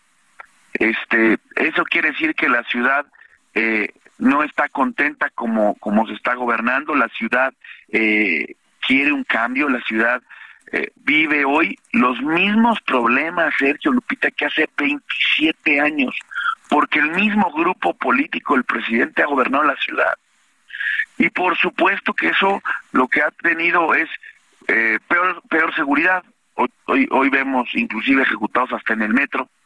Hoy vemos condiciones, por ejemplo, en las escuelas, quitaron las estancias infantiles, eh, vemos una violencia como nunca lo habíamos visto hacia las mujeres, bueno, desapariciones, Sergio Lupita, esa es eh, la característica de este gobierno, de un metro que se les cayó, que no funciona, eh, que prometieron eh, hace un año rehabilitar una línea del metro y no llegó absolutamente nada, siguen los retrasos y, le pueden preguntar a la gente de Tláhuac cuánto está haciendo a su trabajo. Y le pueden preguntar a los cinco millones de usuarios cuánto están haciendo por un metro que no funciona. Bueno, pues Santiago Tabuada, alcalde de Benito Juárez, gracias por conversar con nosotros. Gracias, Sergio. Gracias, Lupita. Saludos. Hasta luego, saludos. Muy buenos días. Bueno, la Secretaría de Seguridad, la titular Rosa Isela Rodríguez, informó hace unos minutos que líderes del grupo criminal de Los Ardillos están detrás de las manifestaciones y bloqueos en Guerrero. Vamos a escuchar. Movilizaron para exigir la liberación de estas dos personas pertenecientes a una organización delictiva conocida como Los Ardillos, señalada también por la Comisión de diversos delitos del Fuero Común y Federal. Los dirigentes detenidos son mostrados a continuación en, esta, en este árbol delincuencial que ya tiene muchos años operando en la región.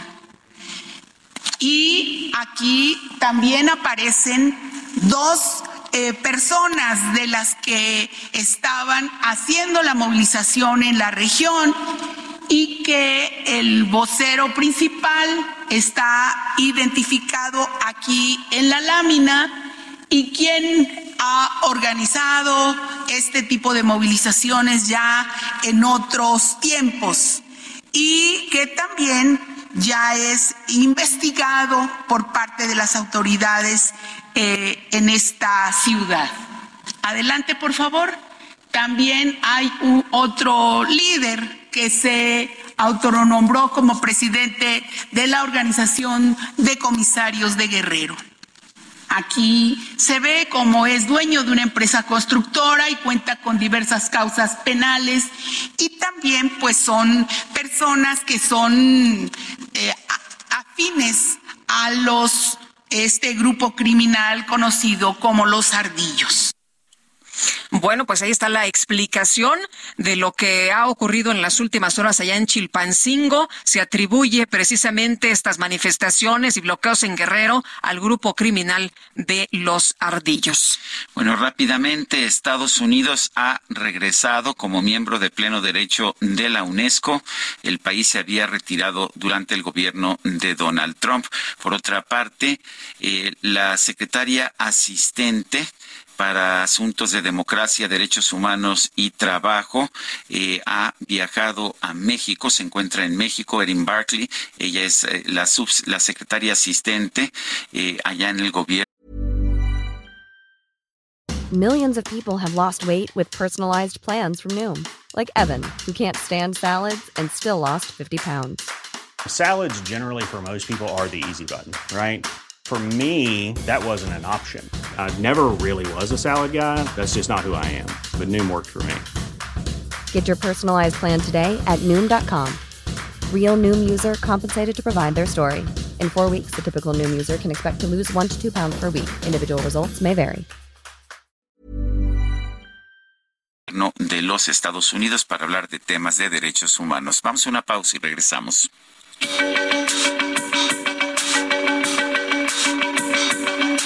Sergio Sarmiento y Lupita Juárez quieren conocer tu opinión, tus comentarios o simplemente envía un saludo para ser más cálida esta mañana.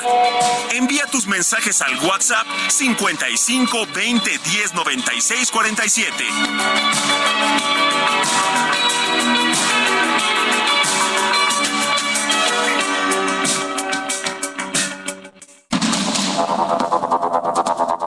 Con Sergio Sarmiento y Lupita Juárez por el Heraldo Radio.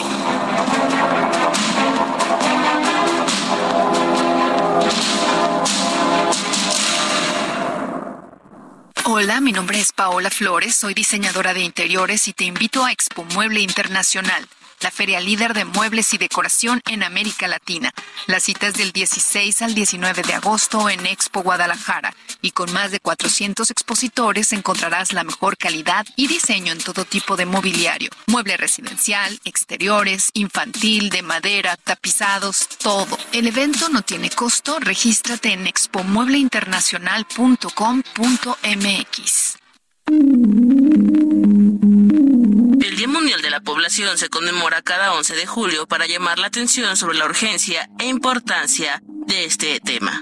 Se instauró a través de entonces Consejo de Administración del Programa de las Naciones Unidas para el Desarrollo en 1989. Esta conmemoración busca centrar la acción de los gobiernos en generación de las políticas de población, principalmente para la inversión de recursos en salud y educación, se trata de un llamado para las naciones que trabajan juntas y busquen soluciones globales a todas las temáticas demográficas como la reducción de la tasa de nacimientos, detención de la contaminación ambiental, proteger y aumentar los recursos naturales, cuidar el agua y construir plantas de agua potable, avanzar en materia de producción de alimentos, economía, salud, educación, política y bienestar social. También plantea que los países que tienen derecho soberano de formular, adoptar y aplicar sus políticas de población, teniendo presentes sus culturas, valores y tradiciones, así como sus condiciones sociales, económicas y políticas.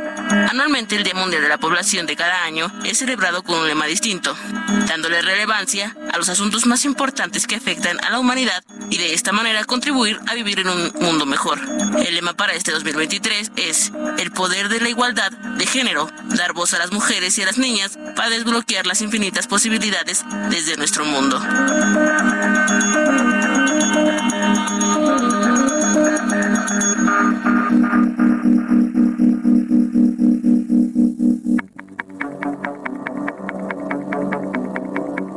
Jaque Mate con Sergio Sarmiento.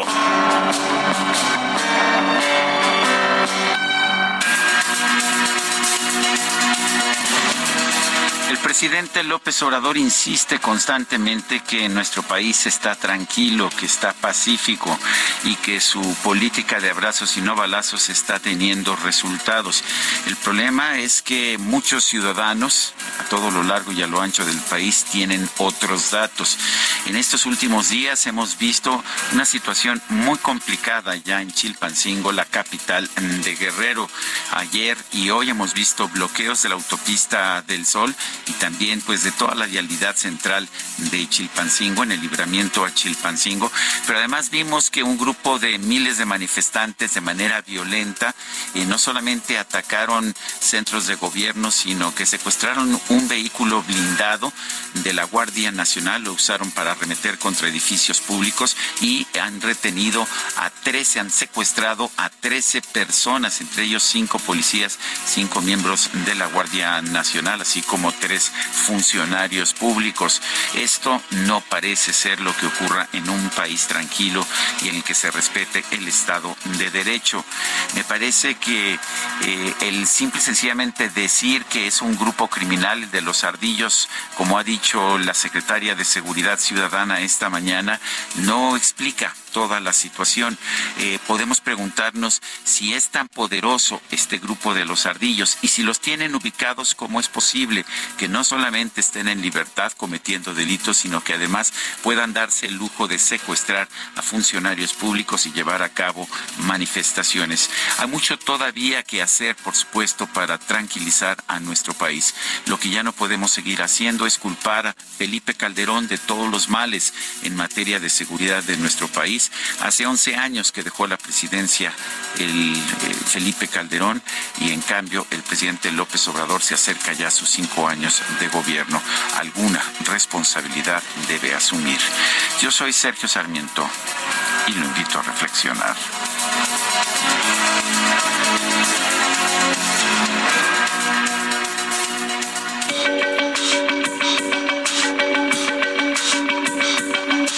Sergio Sarmiento, tu opinión es importante. Escríbele a Twitter en arroba Sergio Sarmiento.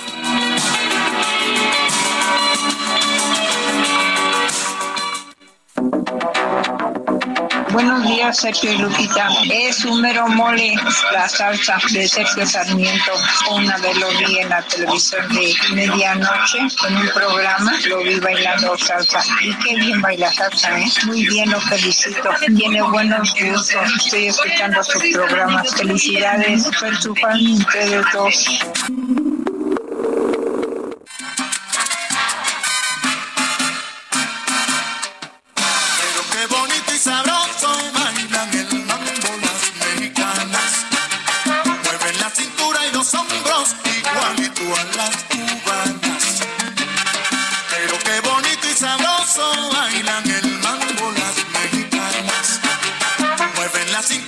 hombros igualito a las cubanas.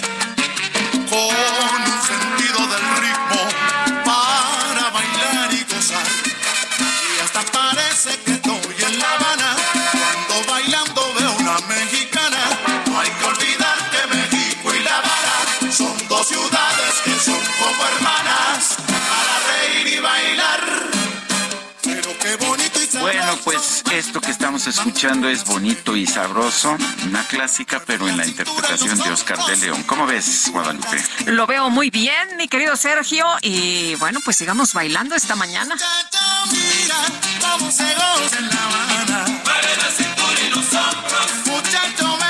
Son las 8 con 37 minutos. Descubre nuestro sub más lujoso, Infinity QX80 2023. Experimenta una total tranquilidad al recibir la protección inigualable de Infinity Black por 5 años. Visítanos en Infinity Polanco, Calzada General Mariano Escobedo, 476, Anzures. Teléfono 5590-357748. Para mayor información, consulta la página www.infinity.mx diagonal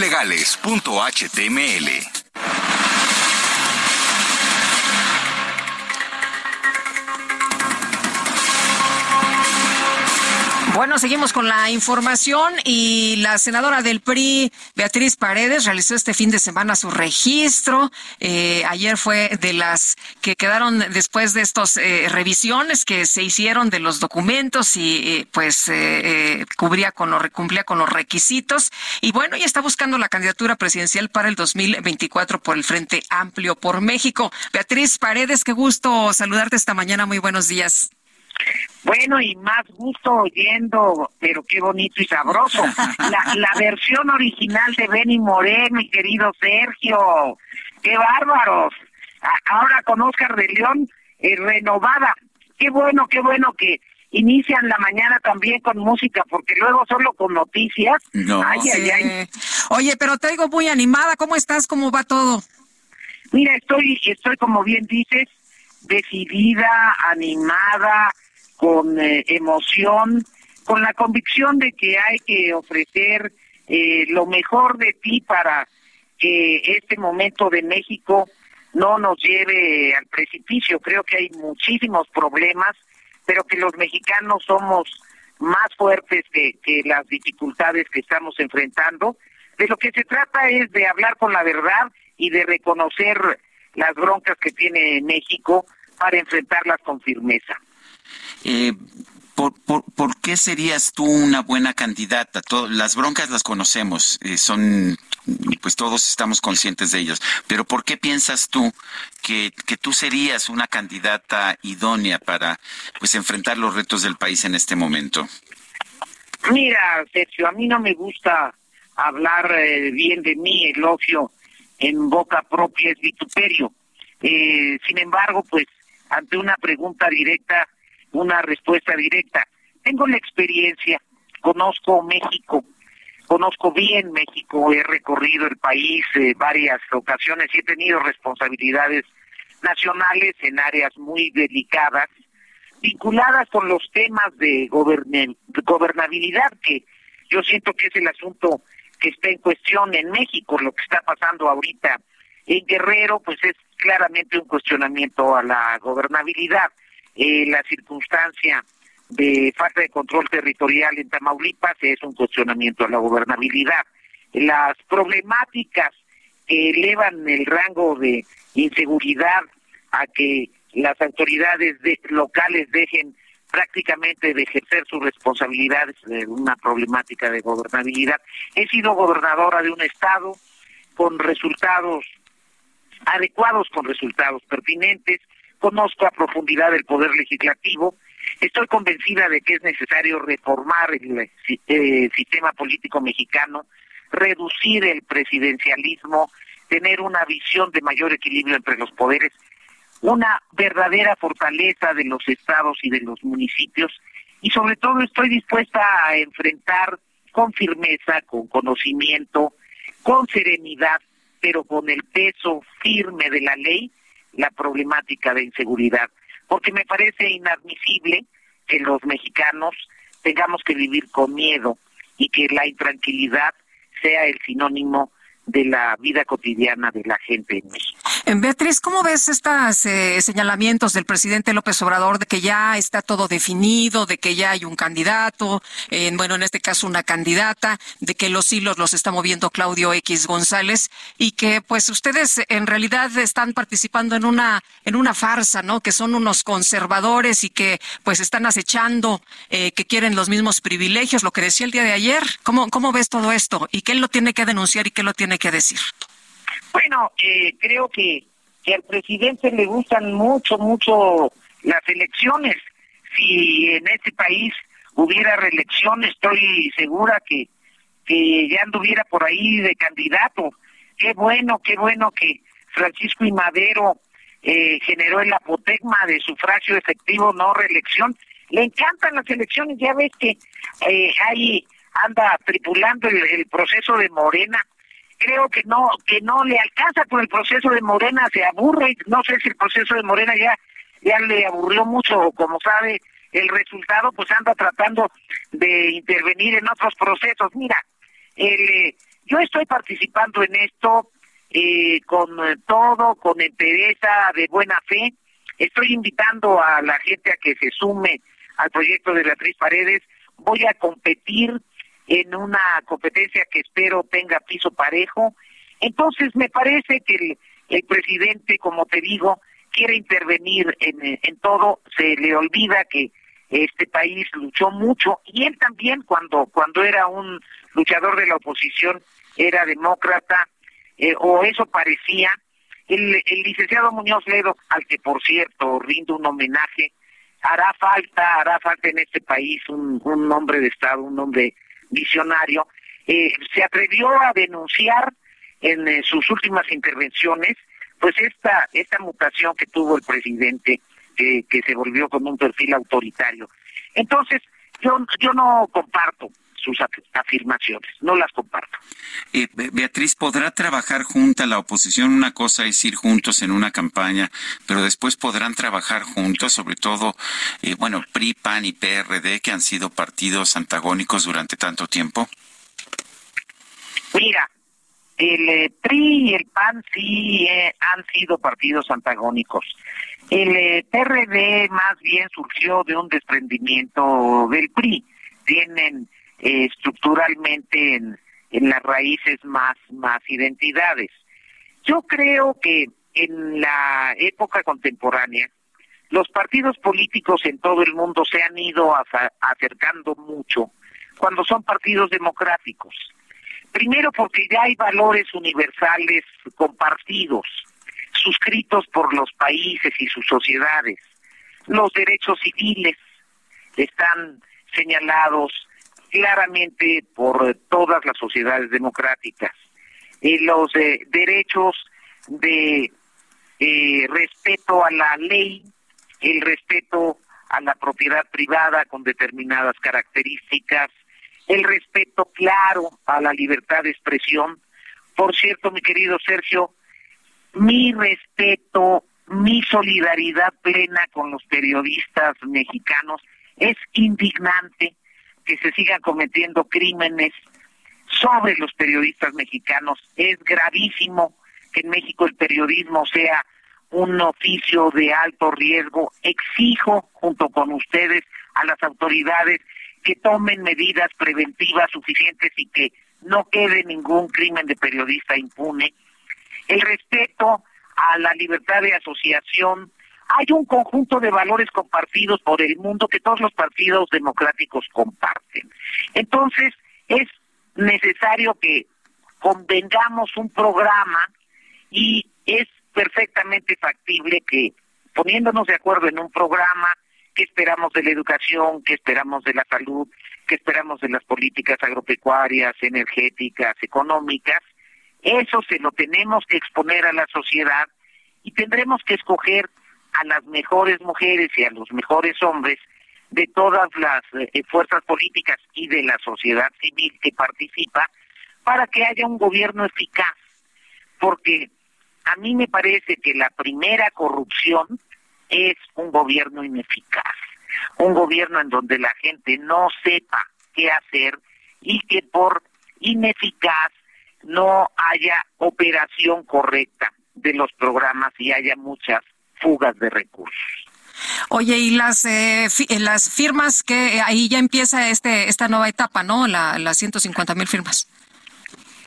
150 mil firmas, por cierto, les pido su firma con muchísimo respeto, les pido la firma a quienes nos escuchan, a quienes compartan eh, mi proyecto. Vamos a hacer una convocatoria para que eh, ciudadanos, militantes de los partidos que se suman a este Frente Amplio, la gente de diversas organizaciones civiles y de otras organizaciones que quieran hacerlo, puedan respaldar a algunos de los eh, aspirantes eh, que pretendemos coordinar este Frente Amplio y también quienes quieran participar en el proceso pero no tengan definidas sus simpatías se puedan registrar para que en su momento expresen expresen su opinión. Yo creo que eh, por mi trayectoria, por eh, lo que he hecho a lo largo de mi vida, por las responsabilidades que he tenido, eh, será factible que reúna estas firmas, quizá, quizá más, y espero salir adelante en esta etapa y salir adelante en el proceso interno. Muy bien, pues Beatriz Paredes Rangel, senadora por el PRI, muchas gracias por platicar con nosotros esta mañana. Y, qué bonito y sabroso bailan el mambo los mexicanos. ¿eh? Sin duda. Buen día. Buen día. Bueno. Pues es Beatriz Paredes, todo un personaje de la política mexicana. Son las ocho con cuarenta y ocho. Vamos con Mónica Reyes. Nos tiene información. Mónica, adelante. Hola, ¿qué tal? ¿Cómo están? Sergio Lupita, qué gusto saludarlos esta mañana y a ustedes amigos del Heraldo Radio, por supuesto que también. ¿Y qué creen? Yo les quiero platicar que de acuerdo a estudios científicos está comprobado que las enfermedades surgen por falta de nutrientes, también por la pérdida y oxidación de las células de nuestro cuerpo.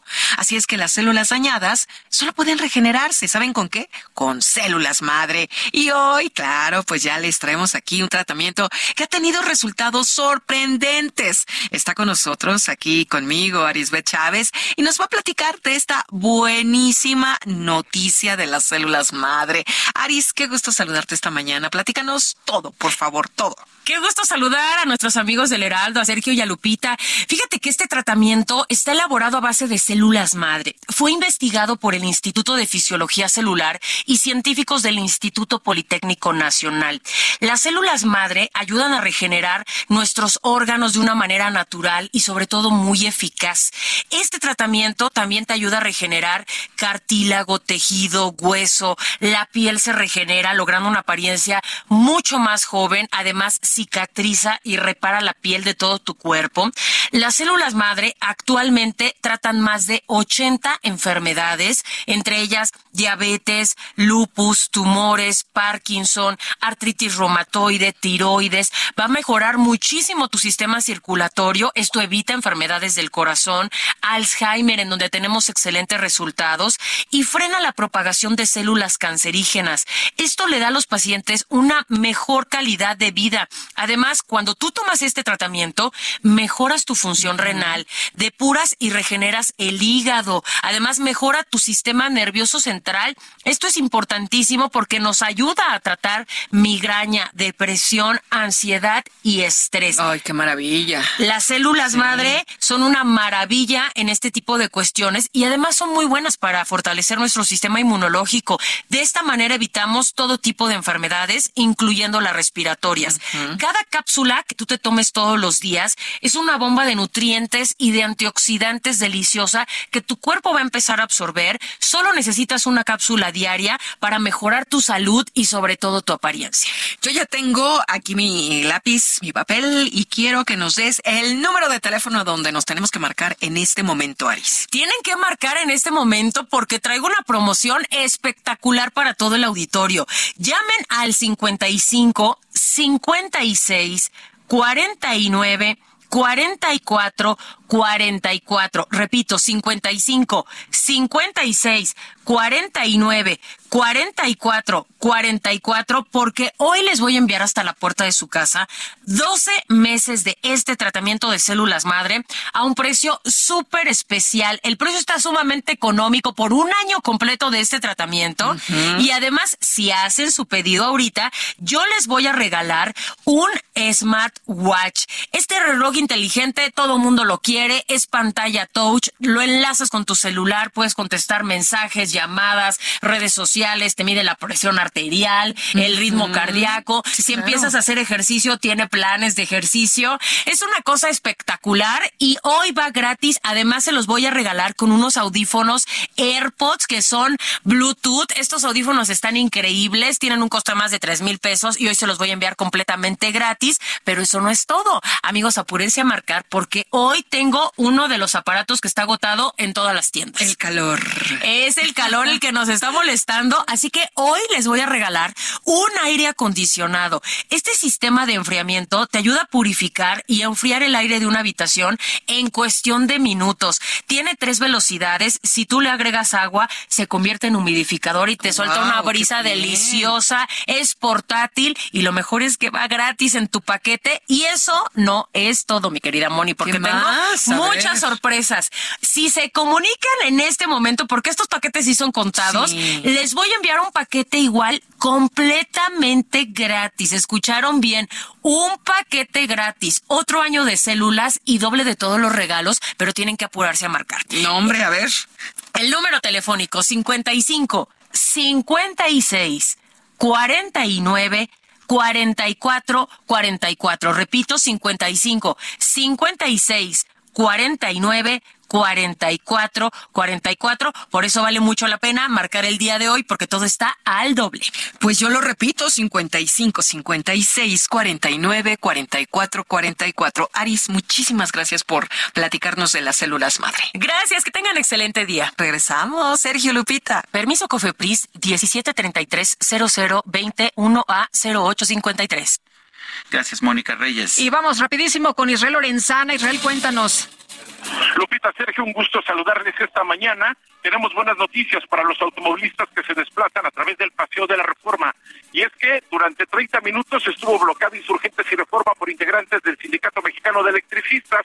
Ya para estos momentos se han replegado a las afueras del edificio rojo. Esto sobre Reforma con dirección hacia Bucareli. Está reabierta la circulación en Insurgentes y también en el bloque de carriles de Reforma con dirección hacia el Ángel de la Independencia. Habrá que tomar previsiones. Tenemos elementos potenciales, pero aún así habrá que manejar con mucha precaución. Las alternativas, Avenida Chapultepec, el circuito interior y por otro lado el eje oponente en su tramo guerrero con dirección hacia Bucareli. Sergio Lupita, la información que les tengo. Israel, muchas gracias, buenos días. 8 con, 50, 8 con 54.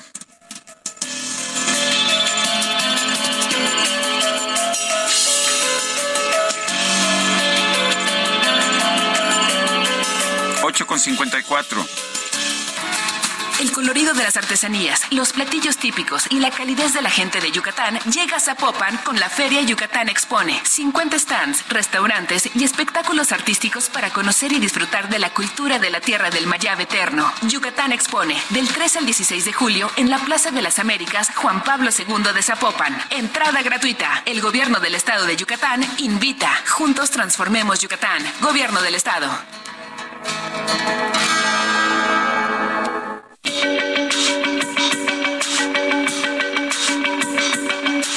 Sergio Sarmiento y Lupita Juárez quieren conocer tu opinión, tus comentarios o simplemente envía un saludo para hacer más cálida esta mañana. Envía tus mensajes al WhatsApp 55 20 10 96 47.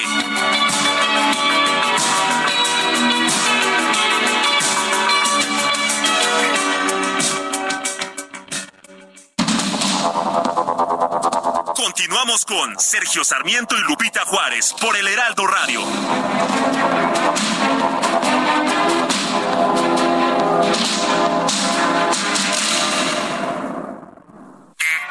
Redefinimos tu concepto de una Subinfinity QX60 2023. Ahora, con tres años de mantenimiento incluido. Descúbrela en Infinity Pedregal, Avenida Insurgente Sur, 1355, Jardines del Pedregal. Teléfono 5555-285344. Para mayor información, consulta la página www.infinity.mx diagonal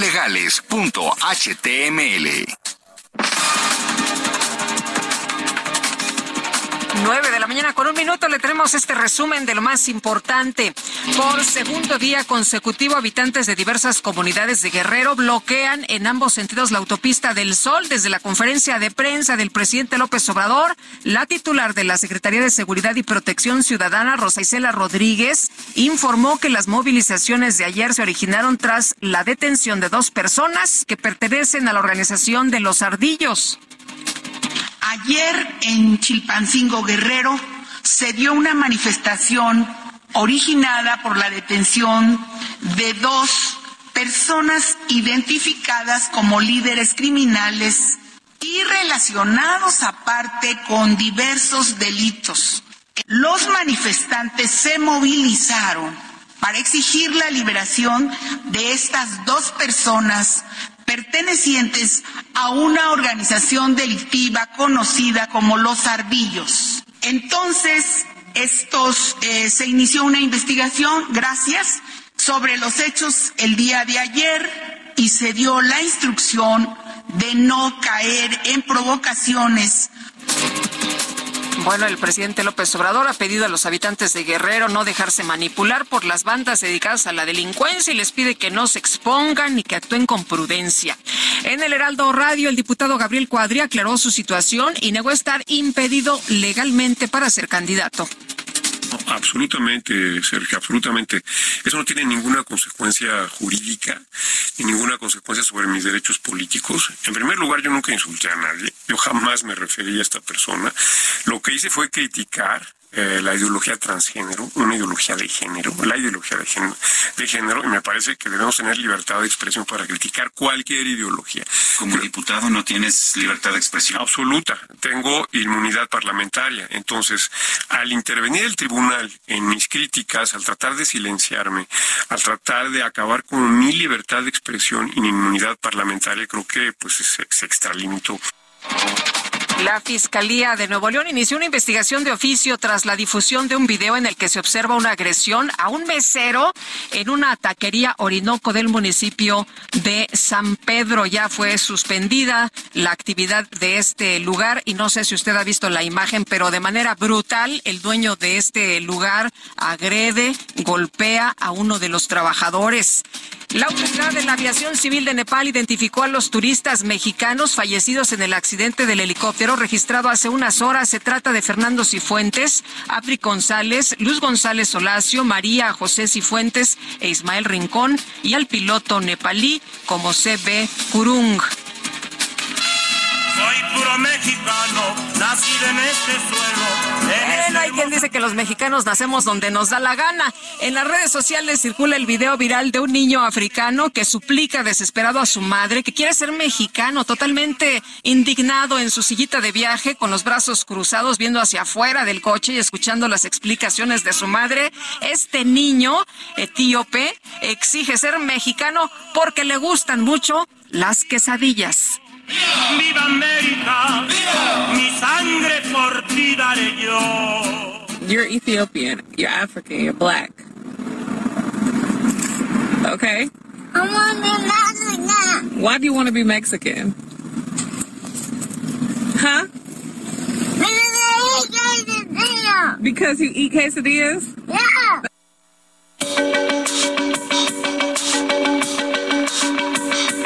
Para Lupita Juárez, tu opinión es importante.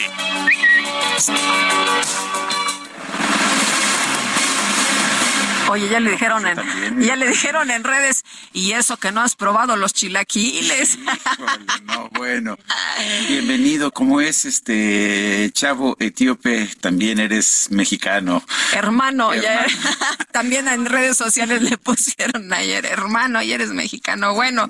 Bueno, pues ya son las nueve con cinco minutos. Mónica Reyes, ¿qué nos tienes esta mañana? Esta mañana, mi querido Sergio Lupita, estoy contenta de estar con ustedes y de decirles a los amigos del Heraldo Radio que con Citibanamex disfruten de vuelos nacionales desde 70 pesos e internacionales desde 45 dólares para viajar en febrero del 2024 con Volaris. Además, con tu tarjeta de crédito obtén 18 pagos diferidos. La vigencia es del 11 al 12 de julio del 2023. Las condiciones en citibanamex.com diagonal promociones. CAT promedio 83.4% sin IVA. Calculado el 17 de marzo del 23 y vigente al 17 de septiembre también del 2023. Gracias. Al ratito nos vemos. Muy bien, gracias Mónica, Mónica Reyes. Y vámonos con el Químico Guerra. Hola, mi nombre es Paola Flores, soy diseñadora de interiores y te invito a Expo Mueble Internacional la feria líder de muebles y decoración en América Latina. La cita es del 16 al 19 de agosto en Expo Guadalajara y con más de 400 expositores encontrarás la mejor calidad y diseño en todo tipo de mobiliario, mueble residencial, exteriores, infantil, de madera, tapizados, todo. El evento no tiene costo, regístrate en expomuebleinternacional.com.mx. El Químico Guerra. Con Sergio Sarmiento y Lupita Juárez. ¿Cómo estás, Químico? Buenos días. ¿Qué tal, eh, Sergio y Lupita? ¿Existen otras noticias aparte de lo de Adán Augusto y que si la alianza y que si no? A ver, una pregunta, Sergio Lupita. Es verdad. ¿Hasta dónde llega el universo, Sergio Lupita? Híjole. Pues este, al infinito. Esa, esa es una. pues no. Fíjense que Edwin Hubble, ese gran astrofísico, ¿no? Estableció en 1920, desde 1929, ya va prácticamente un siglo, la ley de Hubble que dice que las galaxias se alejan y por lo tanto el universo se expande. Lo que tú piensas que es infinito, ¿no? Pues fíjense que no. Y que eh, se dice también que cuando más lejos está una galaxia, más rápido se aleja. Por lo tanto, sustenta tu teoría, Sergio, del infinito. Pues no, Fíjense que la constante de Hubble nos da el índice de aceleración del universo y la tasa de expansión nos da la información sobre el aumento de la distancia entre dos puntos diferentes. Eh, esto que suena complicado lo puedo explicar muy fácilmente. Vamos a imaginar un globo desinflado y le ponemos de cada lado, un, le pintamos un puntito negro, ¿no? Luego inflamos el globo y los dos puntos se empiezan a alejar porque se está inflando el globo, pero no aumenta la velocidad. Fíjense, este es el, gran secreto, ¿no? Bueno, ¿hasta dónde va a llegar? Hasta que se agote la energía oscura. La energía oscura no está en Palacio Nacional, esa es una energía de los astrofísicos. Bueno, pues lo que sí sabemos es que va a terminar la expansión, no es hasta el infinito, que cuando la energía oscura deje de actuar, pues va a terminar prácticamente la expansión del universo, Sergio Lupita. Muy Hasta ahí va a llegar. Gracias, Químico. Al contrario, muy buenos días. Y tenemos en la línea telefónica a Adán Augusto López Hernández, exsecretario de Gobernación, aspirante a la coordinación de defensa de la Cuarta Transformación. Eh, Adán Augusto López, gracias por tomar nuestra llamada. Eh, cuéntenos, eh, acaba usted de estar allá en Guerrero. ¿Cómo vio la situación allá en, Chilpancingo y en Guerrero? Hola Sergio, Lupita, buenos días. Buenos días. Estar con ustedes y con el auditorio del Heraldo Radio. Sí.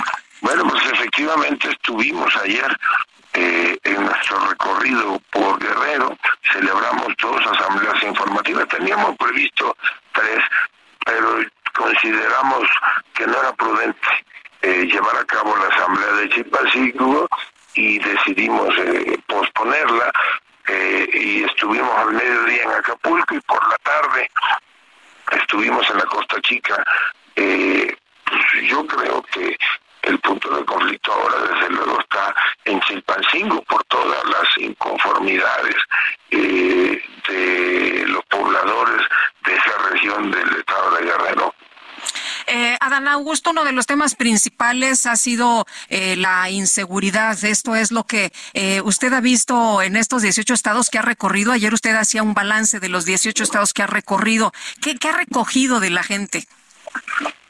Bueno, mira, evidentemente siempre va a haber preocupación por la eh, por la inseguridad. En el caso de, Guerrero, pues hay muchos factores que se que se unen. creo que la estrategia que ha seguido el gobierno federal es la correcta. Eh, Guerrero duele porque es el es digamos es la marginación, es el abandono durante décadas.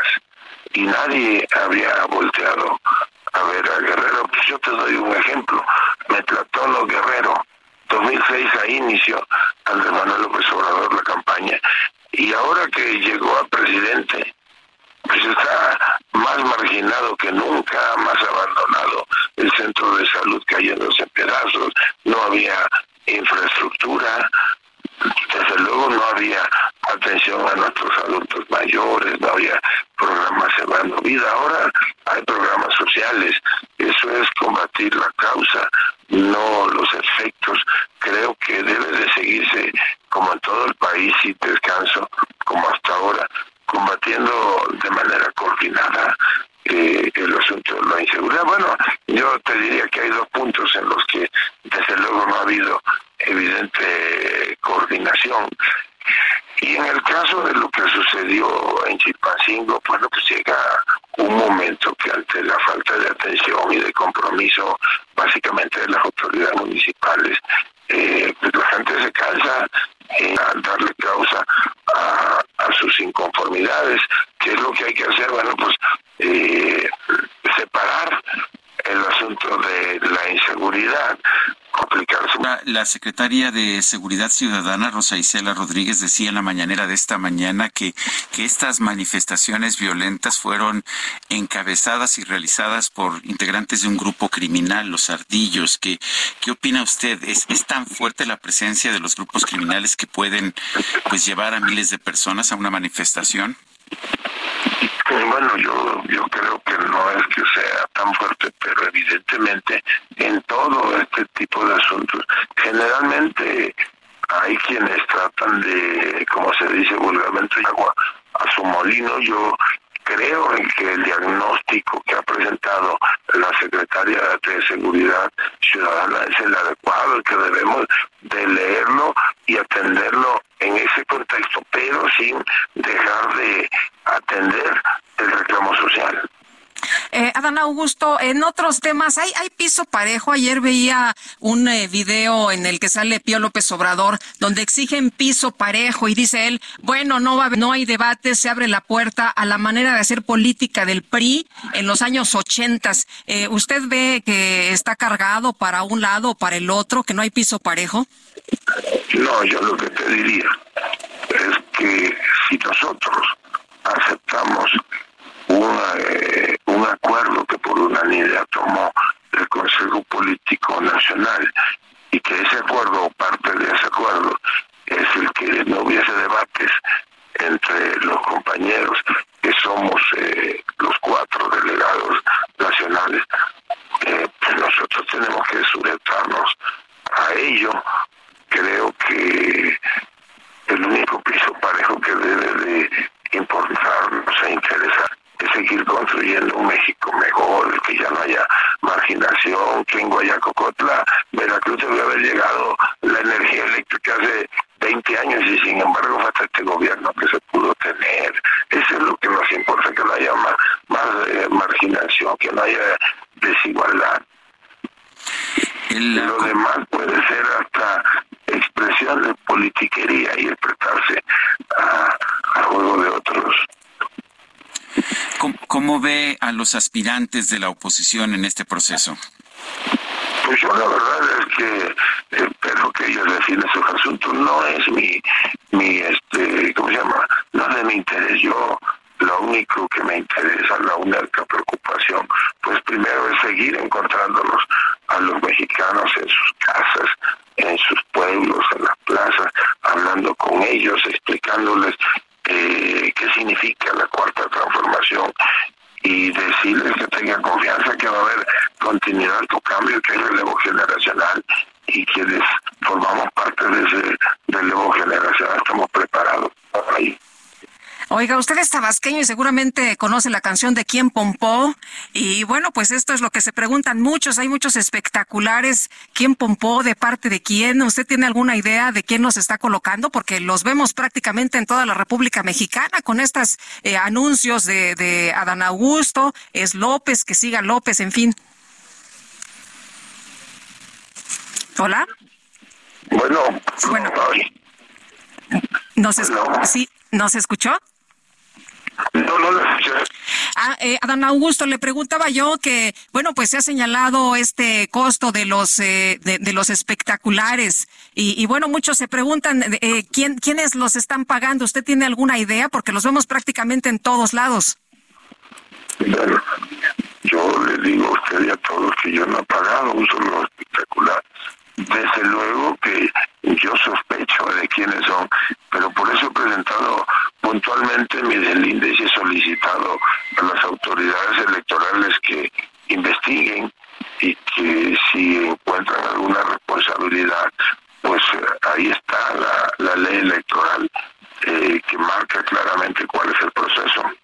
¿Usted piensa que estas son campañas anticipadas o piensa que... No, no, no, no son campañas anticipadas.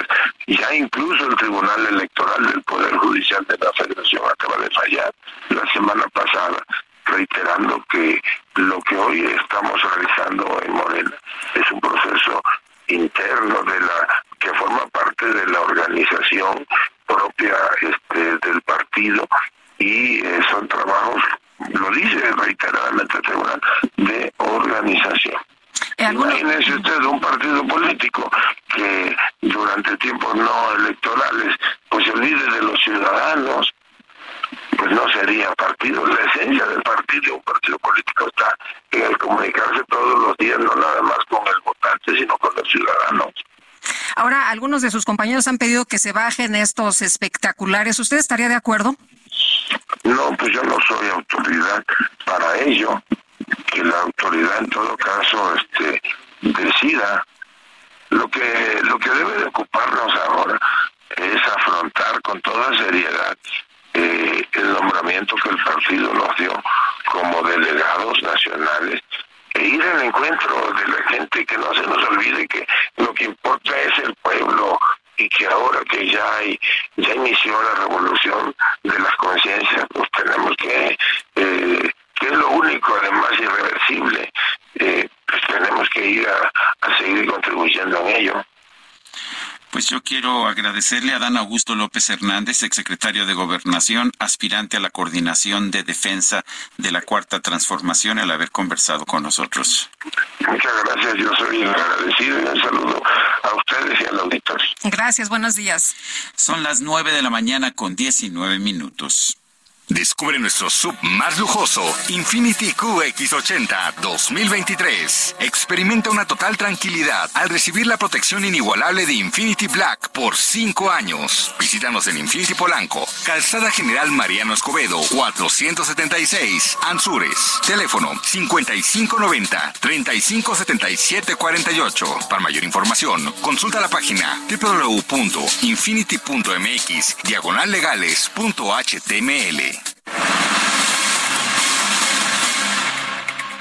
Bueno, en 2024 ganará la transformación y la democracia sobre la oligarquía, aseveró el presidente Andrés Manuel López Obrador, pues sigue en campaña el presidente y dijo que quien lo sucede del cargo tendrá como su amo al pueblo y no a los de arriba. En la conferencia mañanera aseguró que los que buscan sustituirlo, las denominadas, eh, em, bueno, pues eh, corcholatas, son honestos, independientes, preparados y cercanos al pueblo luego de que pronosticó el fracaso del bloque opositor porque en el fondo su proyecto es robar el presidente dijo que la población debe tener tranquilidad, deben de tener la tranquilidad quienes simpatizan con la transformación de México, que los sustitutos son muy buenos, es gente con cercanía al pueblo, preparada, con experiencia política, honestos, independientes, que eso es muy importante. Y también dijo que Xochitl Galvez, sí, sorpresa, a quien destapó como virtual candidata de la oposición, está ligada a los de arriba y los que entran en esa posición son peleles, títeres y empleados. Ahí lo que hoy dice el presidente López Obrador de Xochitl Galvez, que un día sí y otro también, pues está presente en las mañaneras. Son las nueve con veinte minutos. Maestros de la CENTE mantienen un bloqueo carretero en Ocosingo, Tapachula y San Cristóbal, esto allá en Chiapas. Eh, mientras se mantiene también a propósito el bloqueo en la autopista del Sol en Chilpancingo, pero en fin, esto está en distintos lugares del país. Vamos a, allá hasta Chiapas con Lisette Coello. Adelante, Lisette, cuéntanos. ¿Qué tal, Sergio Lupita? Muy buenos días. Informarles que maestros de la Coordinadora Nacional de Trabajadores de la Educación mantienen un bloqueo carretero en tres municipios del estado de Chiapas, Ocosingo, Tapachula y San Cristóbal de las Casas. En Tapachula los docentes piden que se les pague eh, pues las quincenas en forma tradicional y es que señalaron que bueno las autoridades estatales no han querido eh, pues eh, soltar eh, los pagos y bueno pues están llamando ellos a que se les realice lo prometido que ya tenían pactado a través de mesas de diálogo pero no se ha podido solucionar.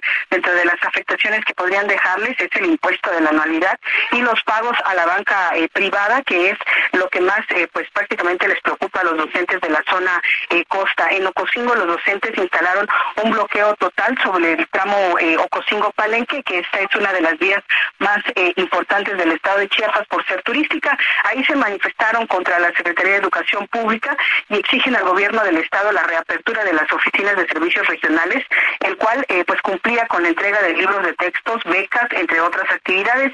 Y finalmente en San Cristóbal de las Casas los docentes también exigen pagos pendientes, pero a la Subsecretaría de Educación federalizada. Los docentes pues señalan que no haya alguna solución, van a mantener estos bloqueos y otras actividades para meter presión no solamente a las autoridades del gobierno del estado, sino también dicen a la federación. Este sería el reporte. Muy buenos días. Gracias, gracias, Lisette Coello. Muy buenos días.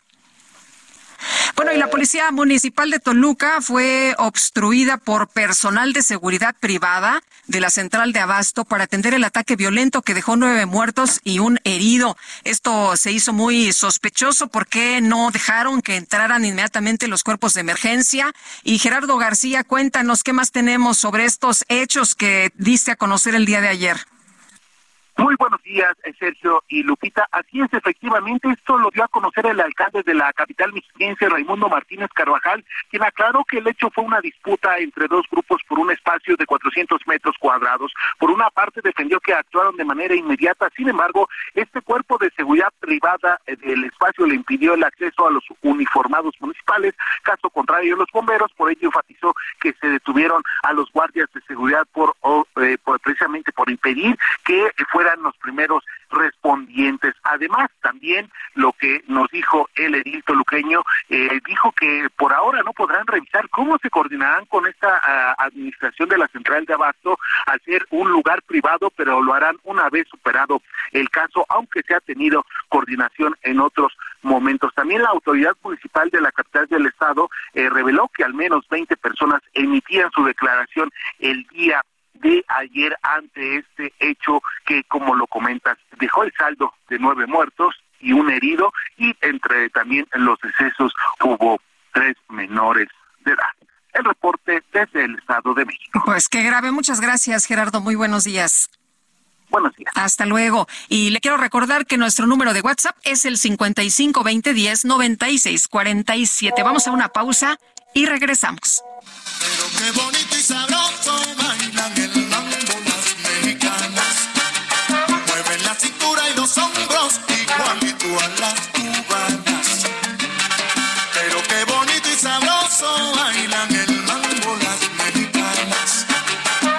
la cintura y los hombros igualito a las cubanas.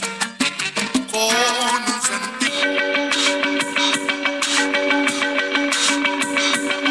Sergio Sarmiento y Lupita Juárez quieren conocer tu opinión, tus comentarios o simplemente envía un saludo para hacer más cálida esta mañana. Envía tus mensajes al WhatsApp 55 20 10 96 47.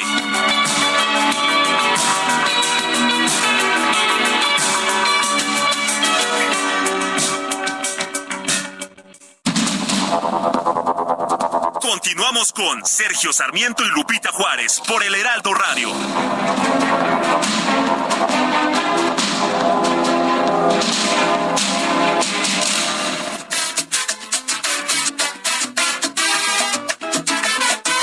Mi corazón desangra por ti y sin razón se burlas de mí. Voy a pensar lo malo de ti porque mi vida no se maltrata si tú ves.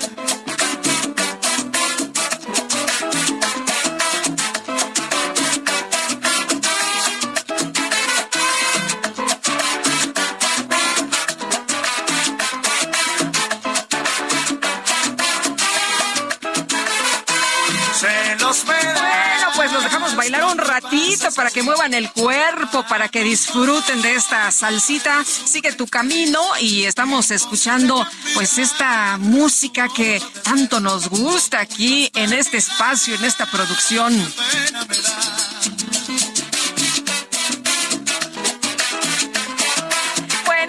Vámonos, vámonos porque seguimos trabajando. Mónica Reyes, ¿cómo te va? Muy buenos días. Buenos días, Lupita, de nueva cuenta. Estamos aquí con los amigos del Heraldo Radio para platicarles que en Citibanamex nos preocupamos por ti. Por eso te damos tres simples pasos para prevenir el fraude empresarial. Uno, si te llaman y te piden información como claves de tu NetKey, contraseñas, es fraude, cuelga. Y repórtalo a Citibanamex Resuelve o a City Service. Dos, asegúrate de estar tecleando la página correcta www.bancanetempresarial.banamex.com.mx. Tres, para más seguridad, descarga la herramienta antiintrusos IBM Security Trustee Report. Así es que ya lo saben. Uno, dos, tres, juntos contra el fraude. Regreso contigo, Lupita, seguimos. Muchas gracias, Moni, Mónica Reyes. Y vámonos a la micro. Vamos a tener felicidad verdadera.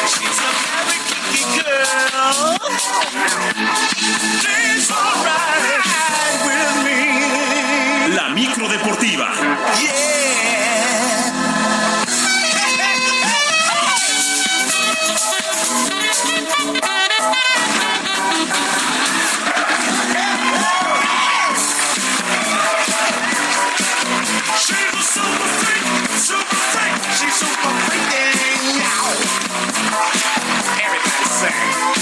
Está con nosotros aquí en la cabina mi querido Julio Romero con la micro deportiva. ¿Cómo estás, mi querido Julio? Muy bien, y bien ochentera además, ¿te fijas? Sí, Está con el, con el breakdance, el, el cacharpo, operador DJ, el único del cuadrante. Estuvo ensayando toda la noche, toda la noche y pasar corriente con el, el breakdance. Y no le sale. Pero bueno, en fin, ese es el punto. Pero música está buena, ¿no? papi. Exacto. Sin miedo al éxito es lo que sí, nos y sin dicen, miedo a la vergüenza Y también, que- sin no, eso- temor a eso Dios. está mejor. Sin temor a Dios. Bueno, vámonos echando la lámina informativa. Este martes arrancamos con actividad del béisbol de las grandes ligas porque en una final de alarido el mexicano Randy Arozarena de las mantarrayas de Tampa Bay perdió la final del Home Run Derby ante Vladimir Guerrero Jr. de los Azulejos de Toronto en el famoso Home Run Derby justamente en el marco del Juego de las Estrellas en el estadio de los Marineros de Seattle. Ambos peloteros disputaron el título donde el dominicano conectó 25 cuadrangulares y Arozarena se quedó en 23. Este martes ya se llevará a cabo el propio duelo de la Liga Americana contra la Liga Nacional. Así es que Randy Arozarena, este cubano que es naturalizado mexicano, pero que ha representado a México con las botas vaqueras y la posición de cruzar los brazos, que ya se hizo famosísimo allá en todas las grandes ligas, pues perdió esta final. De todas maneras, estamos muy orgullosos de Randy Arozarena porque sigue entregando muchas satisfacciones. Y ya que estamos en el mundo de la pelota caliente, la Confederación Mundial de Béisbol y Softball y la Liga Mexicana anunciaron la creación de la primera edición de la Champions League que se jugará del 28 de septiembre al 1 de octubre en un formato de todos contra todos en cuatro días de pelota en el Estadio Cuculcán allá en Mérida. De momento, solamente cuatro novenas intentarán ganar este torneo y que por supuesto vaya creciendo. Alzanes de la Granma de Cuba, los Caimanes de Barranquilla de Colombia, Fargo, Moorhead Redhawks de los Estados Unidos y los campeones de la Liga Mexicana, los Leones de Yucatán. Horacio de la Vega, presidente de la Liga Mexicana de Béisbol, habló al respecto.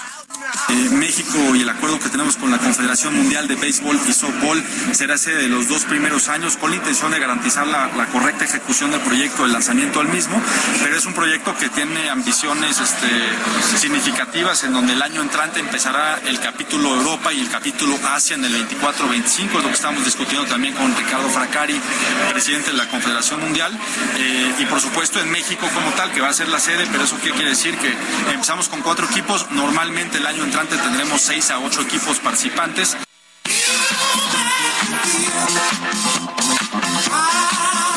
Pues interesante este proyecto. Cuatro, eh, cuatro equipos para arrancar esta Champions League de béisbol. Y en el cierre de la jornada 2 del torneo de apertura del fútbol mexicano, ayer por la noche, el León goleó 4 por 0 al Pachuca. Iván Moreno, Steven Barreiro, Jesús Angulo y Brian Rubio marcaron para este equipo de los Esmeraldas de León.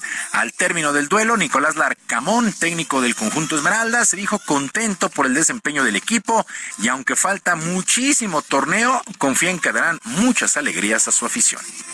Y, hoy contamos, como le decía anteriormente, con una, competencia interna que nos da, que nos da esa, esa posibilidad de, de, que seamos un equipo con variantes, con muy buenas variantes y, manteniendo esa humildad, manteniendo ese, ese perfil de, equipo muy trabajador, pero siento que estamos en condiciones de, construir un gran torneo. heal you. Sorpresiva la victoria y la goleada de los Esmeraldas de León.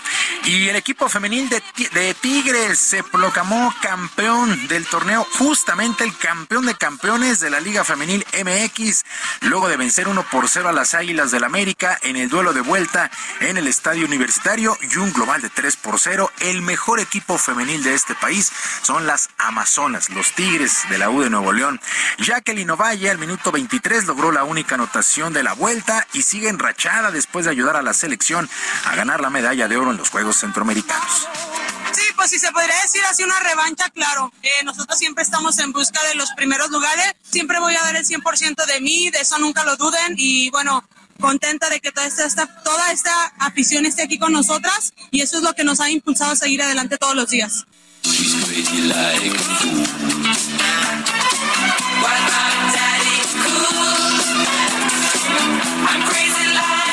Bueno, en otras cosas, la Fiscalía del Estado de Nuevo León informó que un juez ha dictaminado prisión preventiva a José Andrés N., el famoso acosador de las jugadoras del equipo femenil de las Águilas del América. En redes sociales el organismo agregó que se encontraron pruebas suficientes para tomar la decisión por los delitos de amenazas y acoso sexual en contra de una jugadora de las Águilas. El individuo fue detenido en la Ciudad de México y trasladado a Nuevo León, pero ¿por qué crees? Porque también estuvo a jugadoras de los Tigres, o sea, no, le bastó con las Águilas. O sea, este cuate ya venía haciendo eso desde hace tiempo, ¿no? Sí, y lo bueno, acuérdate que fue, si no mal recuerdo, en marzo, Scarlett Camberros, esta jugadora de la América, tuvo que irse a los Estados Unidos. Exactamente. Eh, no sé por qué no actuaron las autoridades. El América la semana pasada emitió un comunicado en donde pues se pedía la intervención ya de las autoridades. 24 horas después lo detuvieron y lo llevaron a Nuevo León porque también allá está acusado y prisión preventiva. Ojalá no salga nunca, ojalá no salga nunca este cuate. Bueno, y para evitar este tipo de situaciones, la Liga MX en general presentó el protocolo contra la violencia y por la diversidad y la inclusión. Miquel Arreola, titular del organismo, fue el encargado de dar los detalles. Primero hay una notificación que informa a las autoridades del club, de la federación, de la liga, que se está violando el protocolo. De inmediatamente se toman atención a todas las denuncias que se presentan, hasta sus últimas consecuencias. Ojalá, eh, funcione este protocolo. estará integrado en su mayoría por, por mujeres. Así las cosas con este, este proyecto, este protocolo contra la violencia por la diversidad y la inclusión. Bueno, actividad en el abierto de tenis de Wimbledon, el tercer Grand Slam de la temporada. El español Carlos Alcaraz batalló de más, pero venció 3-6, 6-3, 6-3 y 6-3 al italiano Matteo Berrettini para avanzar por primera vez en este torneo a los cuartos de final. Mientras que Christopher Eubanks de los Estados Unidos dio la sorpresa, eliminó en cinco sets al griego Stefano Tsitsipas, mientras que en damas están en la siguiente ronda la estadounidense Marison Keys, la bielorrusa Arina Zabalenka, Ons Jabeur de Túnez y Yelena Rybakina de Kazajistán. Continúa de lleno este torneo de Grand Slam en las canchas de pasto de Wimbledon. Lupita, amigos de la auditorio, la información deportiva este martes, que es un extraordinario día para todos. Muchas gracias, mi querido Julio. También muy buen día para ti. Buenos días. Hasta luego, muy buenos días.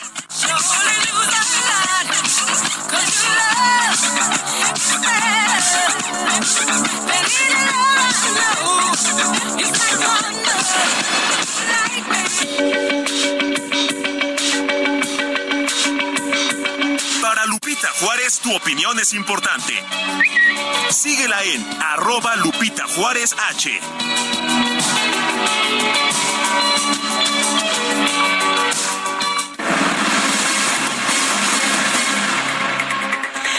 nosotros aquí en la cabina el doctor Omar Jorge Castillón Benavides. Él es neurocirujano en el Centro Médico ABC y está con nosotros aquí en la cabina. Doctor, ¿qué tal? Bienvenido, muy buenos días. Hola, muy buenos días, Lupita. Muchísimas gracias por la invitación. Y aquí estamos para hablar un poquito sobre los problemas de columna. Que, que mucha gente tiene problemas de columna, ¿no? Y a veces pensamos que es otra cosa, nos empiezan a dormir los deditos de las manos, se nos empieza a dormir la mano, nos duele la espalda, nos duele el cuello, nos duelen hasta las orejas, doctor. Y nunca pensamos que traemos problemas o en cervicales o en el resto de la columna. Sí, fíjese que esos problemas son más comunes de lo que la gente imagina. Y un dato muy importante, fíjate que el, cerca del 80% de las personas alguna vez en nuestra vida vamos a presentar dolor en la columna. O sea que es un padecimiento bastante, bastante frecuente que a veces lo, de- lo dejamos a un lado, ¿no? Entonces, por eso creo que es importante que hay datos muy importantes que nos hacen llamar cuando la, cuando estos problemas son de importante atención. Vaya, porque ¿Qué, esos- qué pasa? Por ejemplo, ¿qué, qué es lo que nos puede avisar que, que puede ser algo grave? Que puede ser hasta, no sé, si, si, si se está disminuido el, el, el disco, si ya se apachurró, este, si está un nervio por ahí lastimándose. Fíjese que es, eso es más común porque conforme vamos creciendo por la edad, los discos se degeneran y se hacen más chiquitos. Queramos o no, vamos a, estos discos se van a degenerar. Entonces, esto nos hace propensos a que los discos se rompan mucho más fácil. Entonces, ¿qué va a causar? El dolores, por ejemplo, en la mano, dolores en la pierna, por ejemplo, pueden ser causas de compresiones de algún nervio, porque el nervio se aprieta en algún sitio en específico, entonces se va a comprimir y va a dar datos. Pensamos que no es la columna, ¿no? Inicialmente, ¿no? Y debilidad, por ejemplo, en alguna para, para escribir, por ejemplo, que se nos dificulta escribir, es un dato muy importante de un problema probable de columna cervical principalmente. Ahora, eh, ¿qué son las hernias de disco? ¿Eso tiene que ver con las hernias o, tiene que ver con los osteofitos o eh, que, que nos salen a lo mejor unos como, como piquitos, ¿no? En, en, en la columna. Sí, la, las hernias de disco son, nosotros le llamamos como definición protrusiones o son abombamientos que el disco tiene porque se degenera. Entonces, esto causa compresión en algún nervio. Entonces, sí, eso nos da los síntomas. Aparte, hay otra entidad como los estufitos, que son sobrehuesos que se forman por la degeneración y estos también generan compresión. Entonces tenemos estos dos problemas que se pueden conjuntar en uno mismo y al final el objetivo principal es que eh, acudan a un diagnóstico oportuno, ¿no? Sí. Eh, doctor, pero ¿cómo, ¿cómo sabemos con quién ir? Porque la verdad es que eh, si, si le duele a uno a veces el cuello, pues dice uno, ay, a lo mejor con un masaje se me quita, ¿no? ¿Cómo sabemos con qué especialista nos tenemos que, que conducir? El especialista ideal sería un especialista en columna, ¿sí? Tanto esta especialidad... Eh, pueden ser un médico ortopedista especialista en columna o un neurocirujano especialista en columna. Entonces, esa sería la persona ideal. En el centro médico ABC, nosotros contamos en el centro neurológico con gran cantidad de especialistas que trabajamos ahí como grupo como grupo de diferentes especialidades para llegar a, un diagnóstico mucho más adecuado, ya que estos problemas requieren estudios de imagen o estudios de, de neurofisiología, que es cómo funciona un nervio. Entonces, en el Centro Médico ABC tenemos toda esta gama de estudios específicos necesarios para un diagnóstico. El doctor, eh, ¿cómo eh, podemos eh, evitar que nos lastimemos la columna? ¿Esto puede, se puede hacer? ¿Podemos tener higiene de columna? Sí, esto es, esto es básico y muy importante. la higiene de columna la tenemos que hacer todos día a día. No importa que, que no nos duela o que sí nos duela la columna, eso lo tenemos que hacer todas las personas. Un ejemplo muy fácil es cuando se nos cae algo, nos agachamos a levantarlo y nos y lo ideal es que nos agachemos con las rodillas. Entonces, esa es la forma ideal. Es algo tan simple que lo tenemos que hacer o sí o sí, no importa que tengamos o no dolor, porque si no después podemos tener dolor. Muy bien. Y doctor, cualquier persona que nos esté escuchando, que tenga alguna duda sobre las hernias de disco, sobre lo que se tiene que hacer, eh, eh, se, comunica con ustedes, ¿no? Ahí al, al ABC. Sí, en el, ahí tenemos el, la página es el, es el centro médico abc.com y ahí tenemos una gama de, de médicos que este se, se puede atender el padecimiento y va a ser con la calidad y humanismo que se necesita. Muy bien, pues doctor, muchas gracias por haber platicado con nosotros esta mañana. Muy buenos días. Gracias a ti. Hasta luego, el doctor Omar Jorge Castillón Benavides, neurocirujano en el Centro Médico ABC. Y bueno, por segundo día consecutivo, habitantes de diversas comunidades de Guerrero bloquean ambos sentidos la autopista del Sol. Desde pues la conferencia de prensa, el presidente Obrador, la titular de la Secretaría de Seguridad y Protección Ciudadana, Rosa Isela Rodríguez, informó que las movilizaciones de ayer se originaron tras la detención de dos personas que pertenecen a la organización de los ardillos. David Saucedo, experto en temas de seguridad, qué gusto saludarte. Muy buenos días. ¿Qué tal, Lupita? ¿Cómo estás? Qué gusto saludarte aquí en la auditoría tus órdenes. Oye, David, eh, escuchaba ayer a uno de los líderes que decía que no era porque quisieran la liberación de dos personas que pertenecen a la organización de los ardillos, ni que porque eran eh, personas de, de, transporte, que esto no era cierto, que ellos estaban pues pidiendo otras cosas como el tema de la infraestructura. ¿Tú cómo ves, eh, qué características le ves a estas manifestaciones? Bueno, es un hecho que se trata de una combinación, Lupita, eh, por un lado, sí hay una base social de apoyo, pobladores de distintas comunidades, de municipios eh, aledaños a Chilpancingo, eh, que sí tienen una serie de demandas, pero demandas y solicitudes en las cuales se montaron los grupos criminales para ofrecerles la gestión, la generación de estas obras de infraestructura, de ahí que tanto los tlacos como los ardillos, aprovechando la necesidad de la gente y con esta capacidad económica y de contacto que llegaron a tener con las autoridades, hacer gestiones de obra social, tal y como lo habían hecho y lo han hecho en el pasado otros grupos del crimen organizado, destacadamente el, el cártel de Sinaloa, es decir, llevar eh, electricidad, eh, drenaje, agua potable, obras de pavimentación, incluso el pago y el, financiamiento de fiestas eh, patronales, que son festividades muy importantes para las comunidades. Lo que vimos el día de ayer en Chilpancingo es una muestra de músculo por parte de los ardillos, eso que no quede ninguna duda, en efecto hay eh, poblaciones y líderes que están tratando de gestionar obras y acciones para sus comunidades de origen, pero al manto, con el manto y el respaldo de este grupo, de estos grupos criminales. Eh, David, eh, se ha identificado por parte del gobierno ya de manera muy específica que se trata de los ardillos que están movilizando a la comunidad. si se tiene identificada estas personas, ¿por qué no se ha hecho nada? ¿Qué, qué es lo que piensas? Lamentablemente, en el pasado proceso electoral, en donde fueron electas tanto la actual gobernadora de Vilén Salgado como la eh, presidenta municipal de Chilpancingo, recibieron el apoyo de estos dos grupos criminales. Chilpancingo tiene poco tiempo en una situación de efervescencia y de choque entre estos dos grupos. En realidad en Chilpancingo lo que teníamos era una paz narca y esta situación la aprovecharon los candidatos y ahora eh, ahora autoridades electas eh, para pactar con ellos y el, respaldo, eh, la movilización durante el día de y que utilizaran su base social de apoyo para apuntalar a las candidaturas de Morena, tal y como ocurrió en otras entidades como Sinaloa y, Michoacán. Es decir, en su momento, los candidatos y actuales gobernadora y, y alcaldesa lo que hicieron fue llegar a entendimientos bajo la mesa con estos grupos criminales y como había una tregua entre ellos, parecía que ellos eran el fin de la balanza, las autoridades. Sin embargo, hay un conflicto, una guerra que se desató entre los flacos y los ardillos, y ahora están cada uno de estos grupos presionando para que las autoridades se inclinen a favor de uno u otro bando.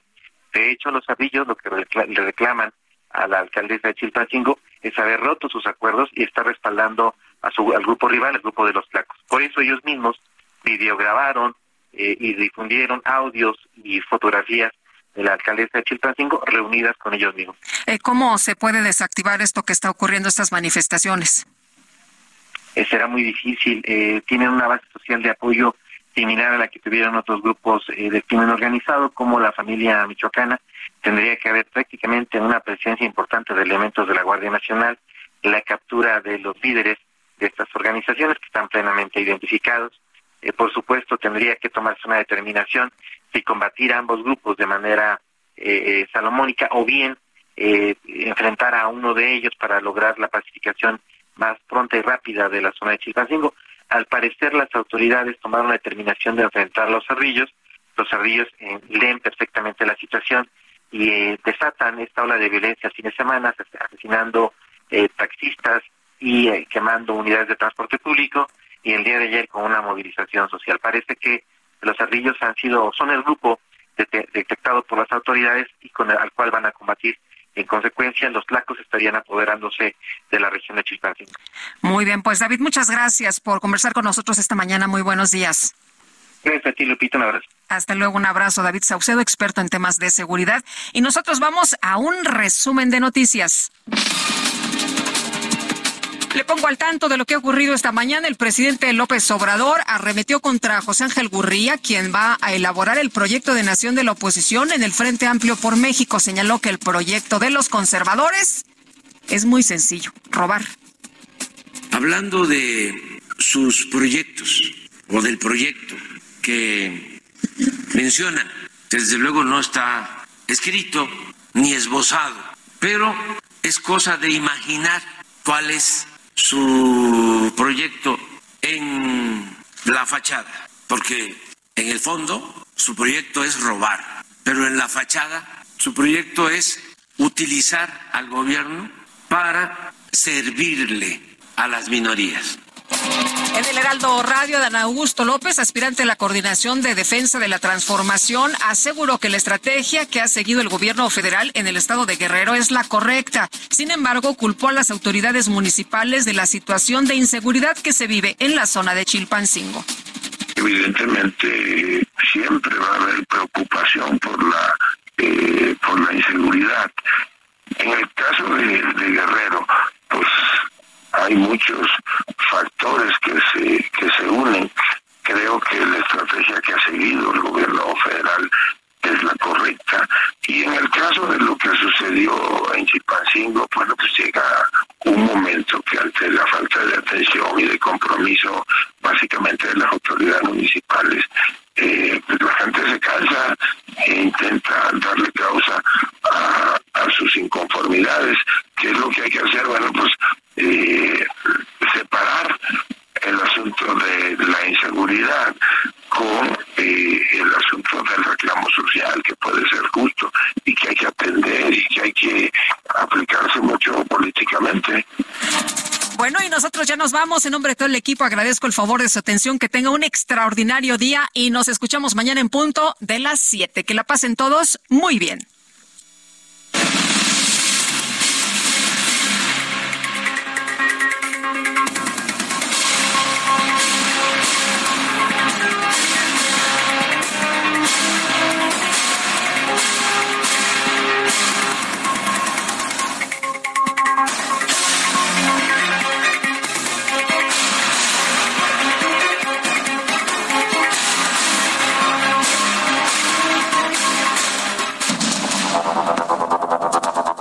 Media Group presentó Sergio Sarmiento y Lupita Juárez.